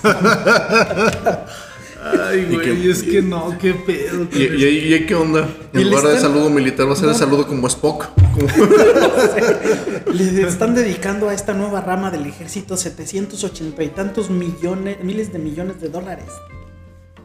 Y al menos dijeron para qué carajo No va a tengo idea, o no sé qué A chingada. lo mejor nos van a invadir los malditos marcianos y nosotros acá tragando Van- papas, don. ¿Qué pedo? Y uno de los primeros comentarios es de un gringo que dice, ok, todos esos millones de dólares son para pagarle a no sé qué compañía que tiene los derechos de Star Trek. ¿O qué chingados, güey? Porque sí, es un- una vil copia del logotipo de Star. Trek. Muy cabrón. Dios santo. ¿En qué momento Tocayo se volvió como medio de difusión oficial el Twitter, cabrón? Y lo más ridículo, bueno, de Trump ya te acostumbraste. ¿Te diste cuenta que el mismo, yo no sé si sea presidente o primer ministro de Irán, empezó a responder también a través Sí. de Twitter? Dices, güey, neta, ¿te vas a poner al nivel? Pues sí, sí, se puso al nivel. No, pero lo más cagado era el... ¿De dónde era? ¿De acá de Sudamérica? El que daba las órdenes por Twitter. Y lo hacía los despidos y la chingada. Ah, cabrón, eso sí no. ¿Y el presidente de qué país? Puta, se me olvidó, cabrón. Hace ya algunos meses. No sería el de Brasil, porque ese también es un monigotillo, ¿eh? No, era de otro. Pero agarraba el Twitter y era como su como su correo interno. don. De repente, señor secretario de justicia, arroba X, Y y Z, favor de despedir a los encargados de este y este y este departamento y en su lugar contratar a dos becarios que van a hacer el trabajo de ellos. Señora secretaria de no sé qué chingados, favor de contratar al personal necesario. Güey, ¿este qué chingados? Con una red social como correo interno del gobierno. Y sabes qué es lo más triste que probablemente el güey creía que era todo ¿cómo se dice? Transparencia. No, no, no, me refiero a que era como Confidencial. así como de, no, se lo estoy mandando con la arroba a este güey. Nadie no más. más le va a llegar a él. No lo dudo, Benjas, no lo dudo. Después de ver al Congreso de Estados Unidos cuando entrevistaron a Mark Zuckerberg, sí me quedé de, güey, es que esos son, esos son los güeyes que hacen las leyes en Estados Unidos, la nación más poderosa del mundo, y no sabe cómo funciona el Internet y las plataformas digitales. Sí. Es neta. Pero bueno, sí es neta. Sí está chistoso, pero a la vez triste. Porque la neta somos el principal socio comercial de esos cabrones. Y esos son los güeyes que nos obligan a hacer tantas mamadas y tantas pendejadas como andar deteniendo caravanas y demás. ¿Ya vi- ya vieron el video de donde se, se ponen a detener a los migrantes? Ah, ya. Los militares. Güey, esto es una pinche guerra campal bien cabrón. Con lacrimógenos y no, No sé mames. Que decía el título pedo. Somos el muro, ¿no? Somos el muro. sí, sí. Es- Este tipo de enfrentamientos son como de Game of Thrones o algo así. Bueno, de pero- ejército contra ejército. de mocos, güey. Así como, como se peleaban en las películas y dando manotacillos. No, de hecho tú mandaste el video, pero se ve impresionante. cómo Van avanzando y casi casi faltó este. Se oyeron los pinches gritos espartanos de un lado avanzando Sí, y los otros güeyes esperándolos.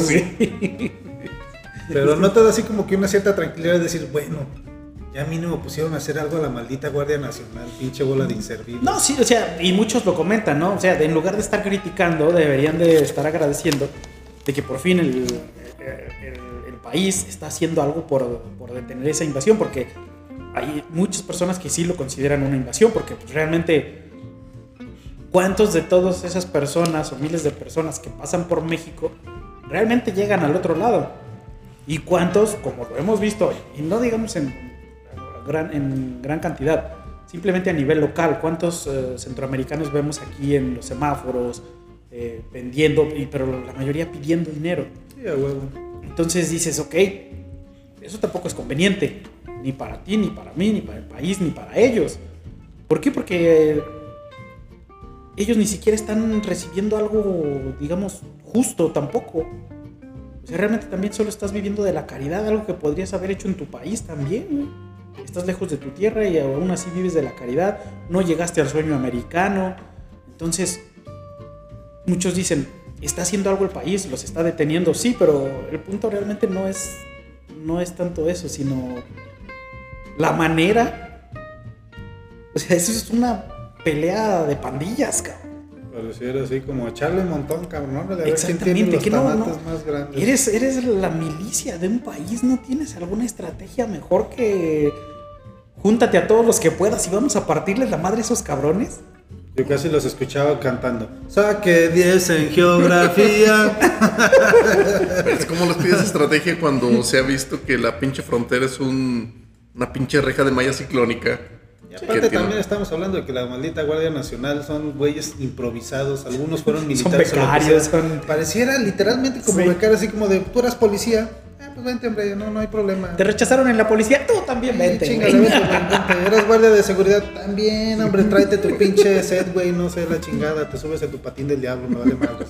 Sí, No, es una pinche unidad de militar como improvisada muy, muy cabrón. Pero bueno, Algo, exactamente algo se está haciendo porque también al final todos los que logren entrar al país y que de repente se cansaron de pedir dinero, ¿sabes qué? Ya, regrésame.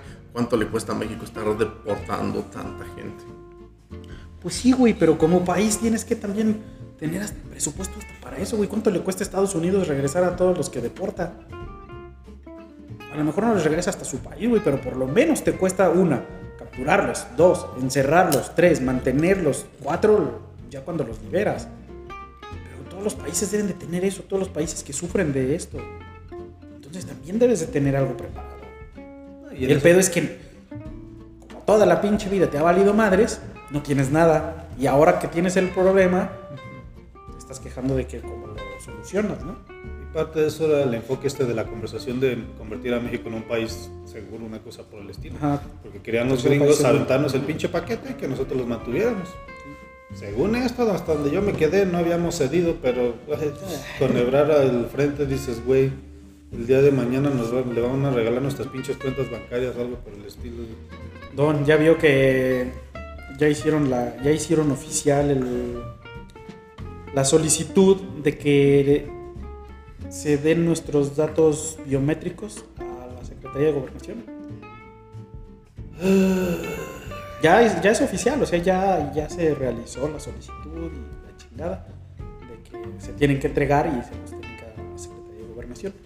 La misma secretaría o el mismo gobierno que acaba de perder millones de CURPS, Ah, ya, ya. Sí recuerdo, sí recuerdo. los mismos organismos que han vendido todas nuestras bases de datos. Pero no, no es aquí donde entra las pinche, la Comisión Nacional de Derechos Humanos, así de decir, güeyes, eso no está chido. Eh, ¿Quién carajos nos puede defender de esas mamadas? ¿Quién respeta la Comisión Nacional de Derechos Humanos? Los, de- los de- los delincuentes, porque los, Los protegen. delincuentes que son Sí, los sí, que son los beneficiados. O sea, don, la, la siguiente INE está planeado que tenga todos nuestros datos biométricos, incluidos creo que escáner de retina o no sé hasta qué pinche grado quieren llegar. Y es lo mismo que va a terminar en manos de estos cabrones. ¿Really? ¿Queremos que tengan eso, esos güeyes? Digo, si ahora está de moda esta venta de, de información de esas bases de datos filtradas y que se utilicen para clonar tu identidad, para hacer miles de fraudes y la chingada, ¿qué van a poder hacer cuando tengan su huella digital, su escáner de retina, hasta su ADN en el futuro? ¿Qué chingadas vamos a hacer si ahora? mejor hablamos de gatitos y videos de perritos. Nos regresamos. Don. Sí, no mames. Echamos reversa. Don, pues es que no mamen, o sea, pinche gobierno, qué chingados, qué pedo. Suponemos que también es la pinche evolución natural de todo ese no, pedo, sí es, pero, güey. sí es la evolución, pero, o sea, yo no me quejo de la evolución. Me quejo de lo pendejo que está nuestro gobierno. El tratado de esa información. Ajá, exactamente. El gobierno, nuestro gobierno, nuestro sistema no está tan evolucionado como para meterse en esos pinches desmadres, don. Bueno, para meternos en estos pinches desmadres. No es un gobierno en el que podamos confiar, no es un sistema en el que podamos confiar para entregar esa información. Realmente, puta, ¿existe algún sistema en algún país del mundo en el que se pueda confiar para entregar información a ese nivel? Si, si lo hay, los podríamos contar con los dedos de una mano y igual y nos sobran. Pero México, neta, México, nunca en la pinche vida. México sí hay una bueno, un sector que sí tiene un nivel informático avanzado muy chingón. Irónicamente es el maldito SAT. Ese pinche SAT sí tiene ya un sistema muy cabrón ya puesto para cobrarlos. Que le, que le den la- que le den esa tarea de resguardar esa información y ojalá sean los que la puedan cuidar. Ah, pero bueno, estamos hablando de que, bueno, pero sí es cierto, ¿de qué te preocupas? De que si la corrupción ya se acabó de hace un año en Nigeria, Ay, no. Ya se acabó. No, en el mismo sistema, el mismo sistema que, en el que hackearon a Pemex y se chingaron toda su información, chingaron el sistema de las CURPS, chingaron, han chingado, han hackeado todos los sistemas. No, pero ellos salieron a decir que lo de Pemex fue información sin, Sí, y sin importancia. Y todo es inhackeable ahora, Sí, ¿no? claro. Cuando, cuando requieres tener más información, no se preocupen, va a ser un sistema inhackeable.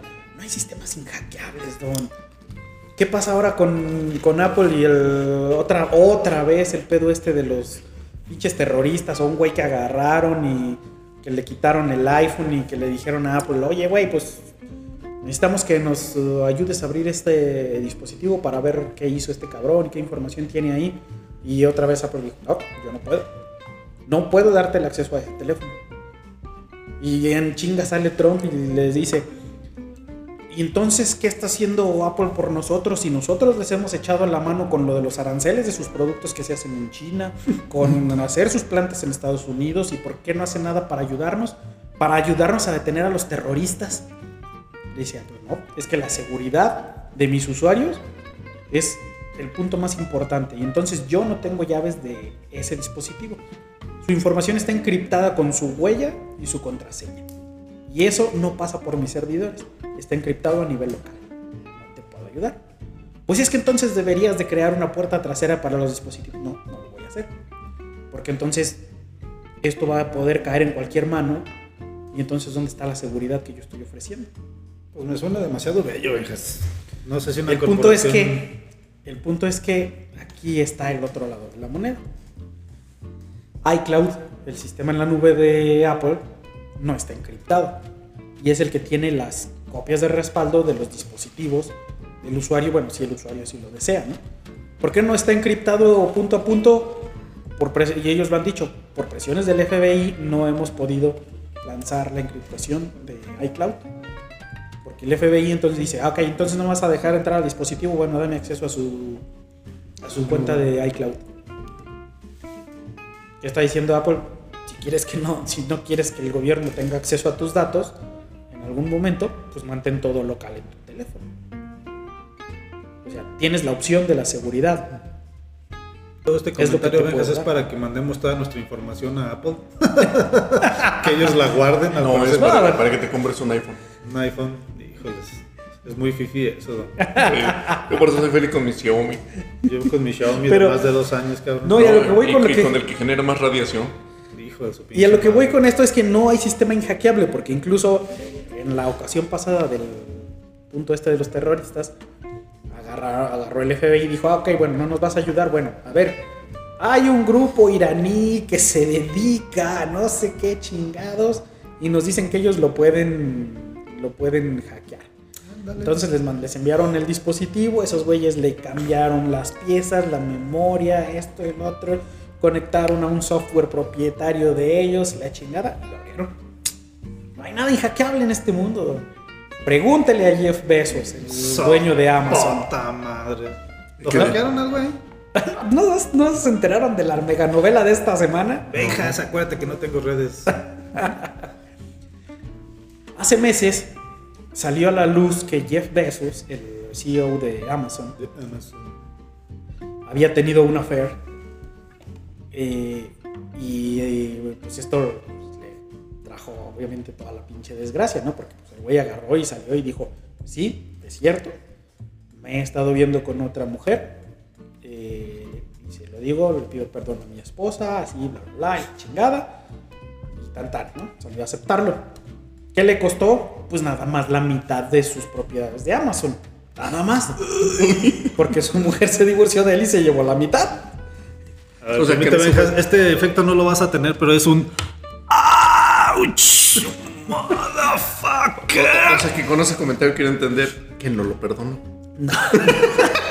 Definitivamente no hicieron las paces. No hubo reconciliación cariñosa. Aquí la parte donde usted dice, pero las mujeres son bien comprensivas. Hasta te incitan a que Entonces- veas a tus amigos. Sí. Se lleva la mitad de, de todo su bar. Y, a- y acaba de salir a la luz. Bueno, en ese momento, eh, creo que The, The Enquirer o The National Enquirer, no sé cómo se llama la publicación, así. fue la que sacó la, la información a la luz. En ese momento Jeff Bezos agarró y dijo, pues yo tengo los recursos y los voy a dedicar a saber quién chingados tramó todo esto.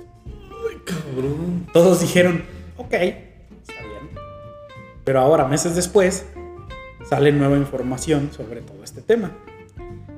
Resulta que, bueno, están relacionando varias cosas. No, no hay pruebas fehacientes, pero todo se está relacionando de que en algún momento eh, The Washington Post, sí, The Washington Post, del cual es dueño Besos también, empezó a hacer críticas hacia varias personas, entre ellos eh, algunas eh, entidades y personalidades de Arabia Saudita. Unas semanas después, uno de los reporteros de The Washington Post en una embajada de Arabia Saudita es asesinado. Uno de los que estaban en todo este, todo este tema. No recuerdo el nombre del reportero. Eh, ahora ya lo están relacionando porque resulta que unos meses, unos poco tiempo después de ese asesinato, Bezos recibe en su teléfono, en su WhatsApp, un, ahora sí que un mensaje de WhatsApp del propio príncipe de Arabia Saudita, que fue el mensaje con el que hackearon su teléfono. Un video encriptado, hackearon su teléfono con ese video encriptado, de ahí sacaron la información que luego filtraron de los mensajes, las citas y todo lo de la infidelidad de Jeff Bezos. Esa historia la, la conozco, incluso creo que no fue en Arabia Saudita, fue en la embajada eh, de Arabia Saudita en. Turquía. Sí, sí, fue en una embajada, Ajá, así es. Sí, sí, sí. Sí, un, un argüendote y sí se supone que está involucrado el príncipe de Arabia. Ajá, exactamente. Entonces, todo se todo va tomando forma de que pues ahí hay algo muy cabrón sucediendo. Cabrón. Y dices, güey, o sea, alguien, alguien así le hackean y le sacan a la luz todo eso. Y, y- y sobre todo que el hackeo venga, digo, para que recibas un mensaje de WhatsApp del príncipe de Arabia Saudita, pues debes de ser su compa, ¿no? No creo que le mande mensajes a cualquier cabrón. Debes de ser su compa. Entonces, pues esto está, está cabrón, ¿no? O sea, de qué implicaciones pueda llegar a tener. Y en qué está involucrado el príncipe, en qué haya estado involucrado Jeff Bezos para que ande, lo traigan así, para que hayan asesinado a alguien por andar eh, metiendo las narices donde no debía. O sea, todo esto está así como de película, pero dices, güey, pues es la vida real, cabrón. Bueno, pues alguien que ha llegado a esas pinches instancias en cuestión de poder, no creo que tenga las manos muy limpias que digamos. Exactamente. Si te relacionas con personas como este príncipe que tiene una famita de, de acá de dictador de los de la vieja escuela, Ajá. entonces los resultados pueden ser no muy agradables para el resto del mundo. Lo que yo me pregunto es, ¿qué chingado título tendría el video como para que alguien así lo abra? En una de esas cayó, cayó por el clásico de Britney Spears desnuda, cabrón.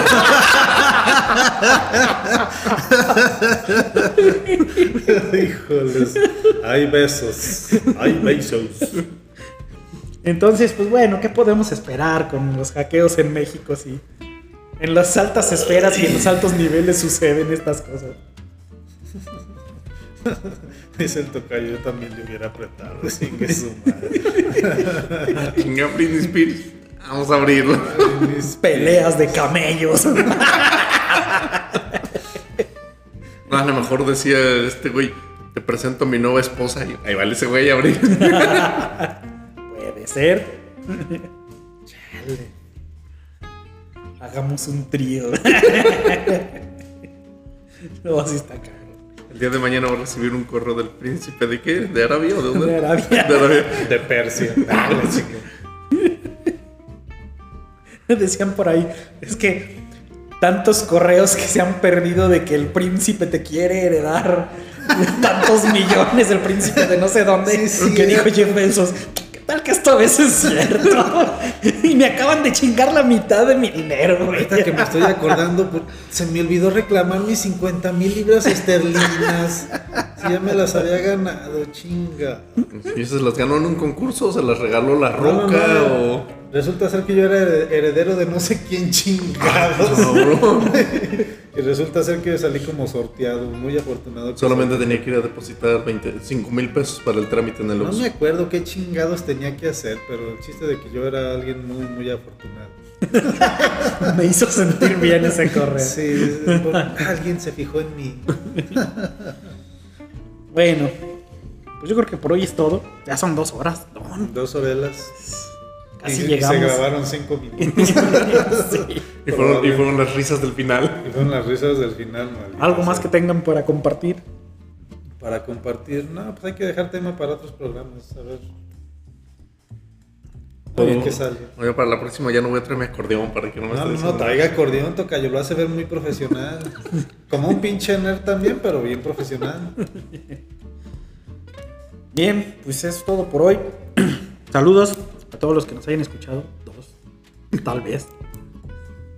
Y probablemente perdimos al segundo de la primera mitad del programa. No nos sigan en redes sociales, no ponemos nada en las redes sociales. Sí, aparte nada. Y aunque pusiéramos, usualmente no es algo interesante. Pero síganos en el podcast, suscríbanse. Eh, y vamos a subir Sea donde sea que nos estén escuchando. Hagan todo lo que piden esos pinches youtuberos famosos. Igual uno de estos salimos de pobres. Pónganle like. Denle manita arriba. Si Activen. Díganos para reírnos de ustedes. Así es. Bueno. Entonces, hasta la próxima. Bye.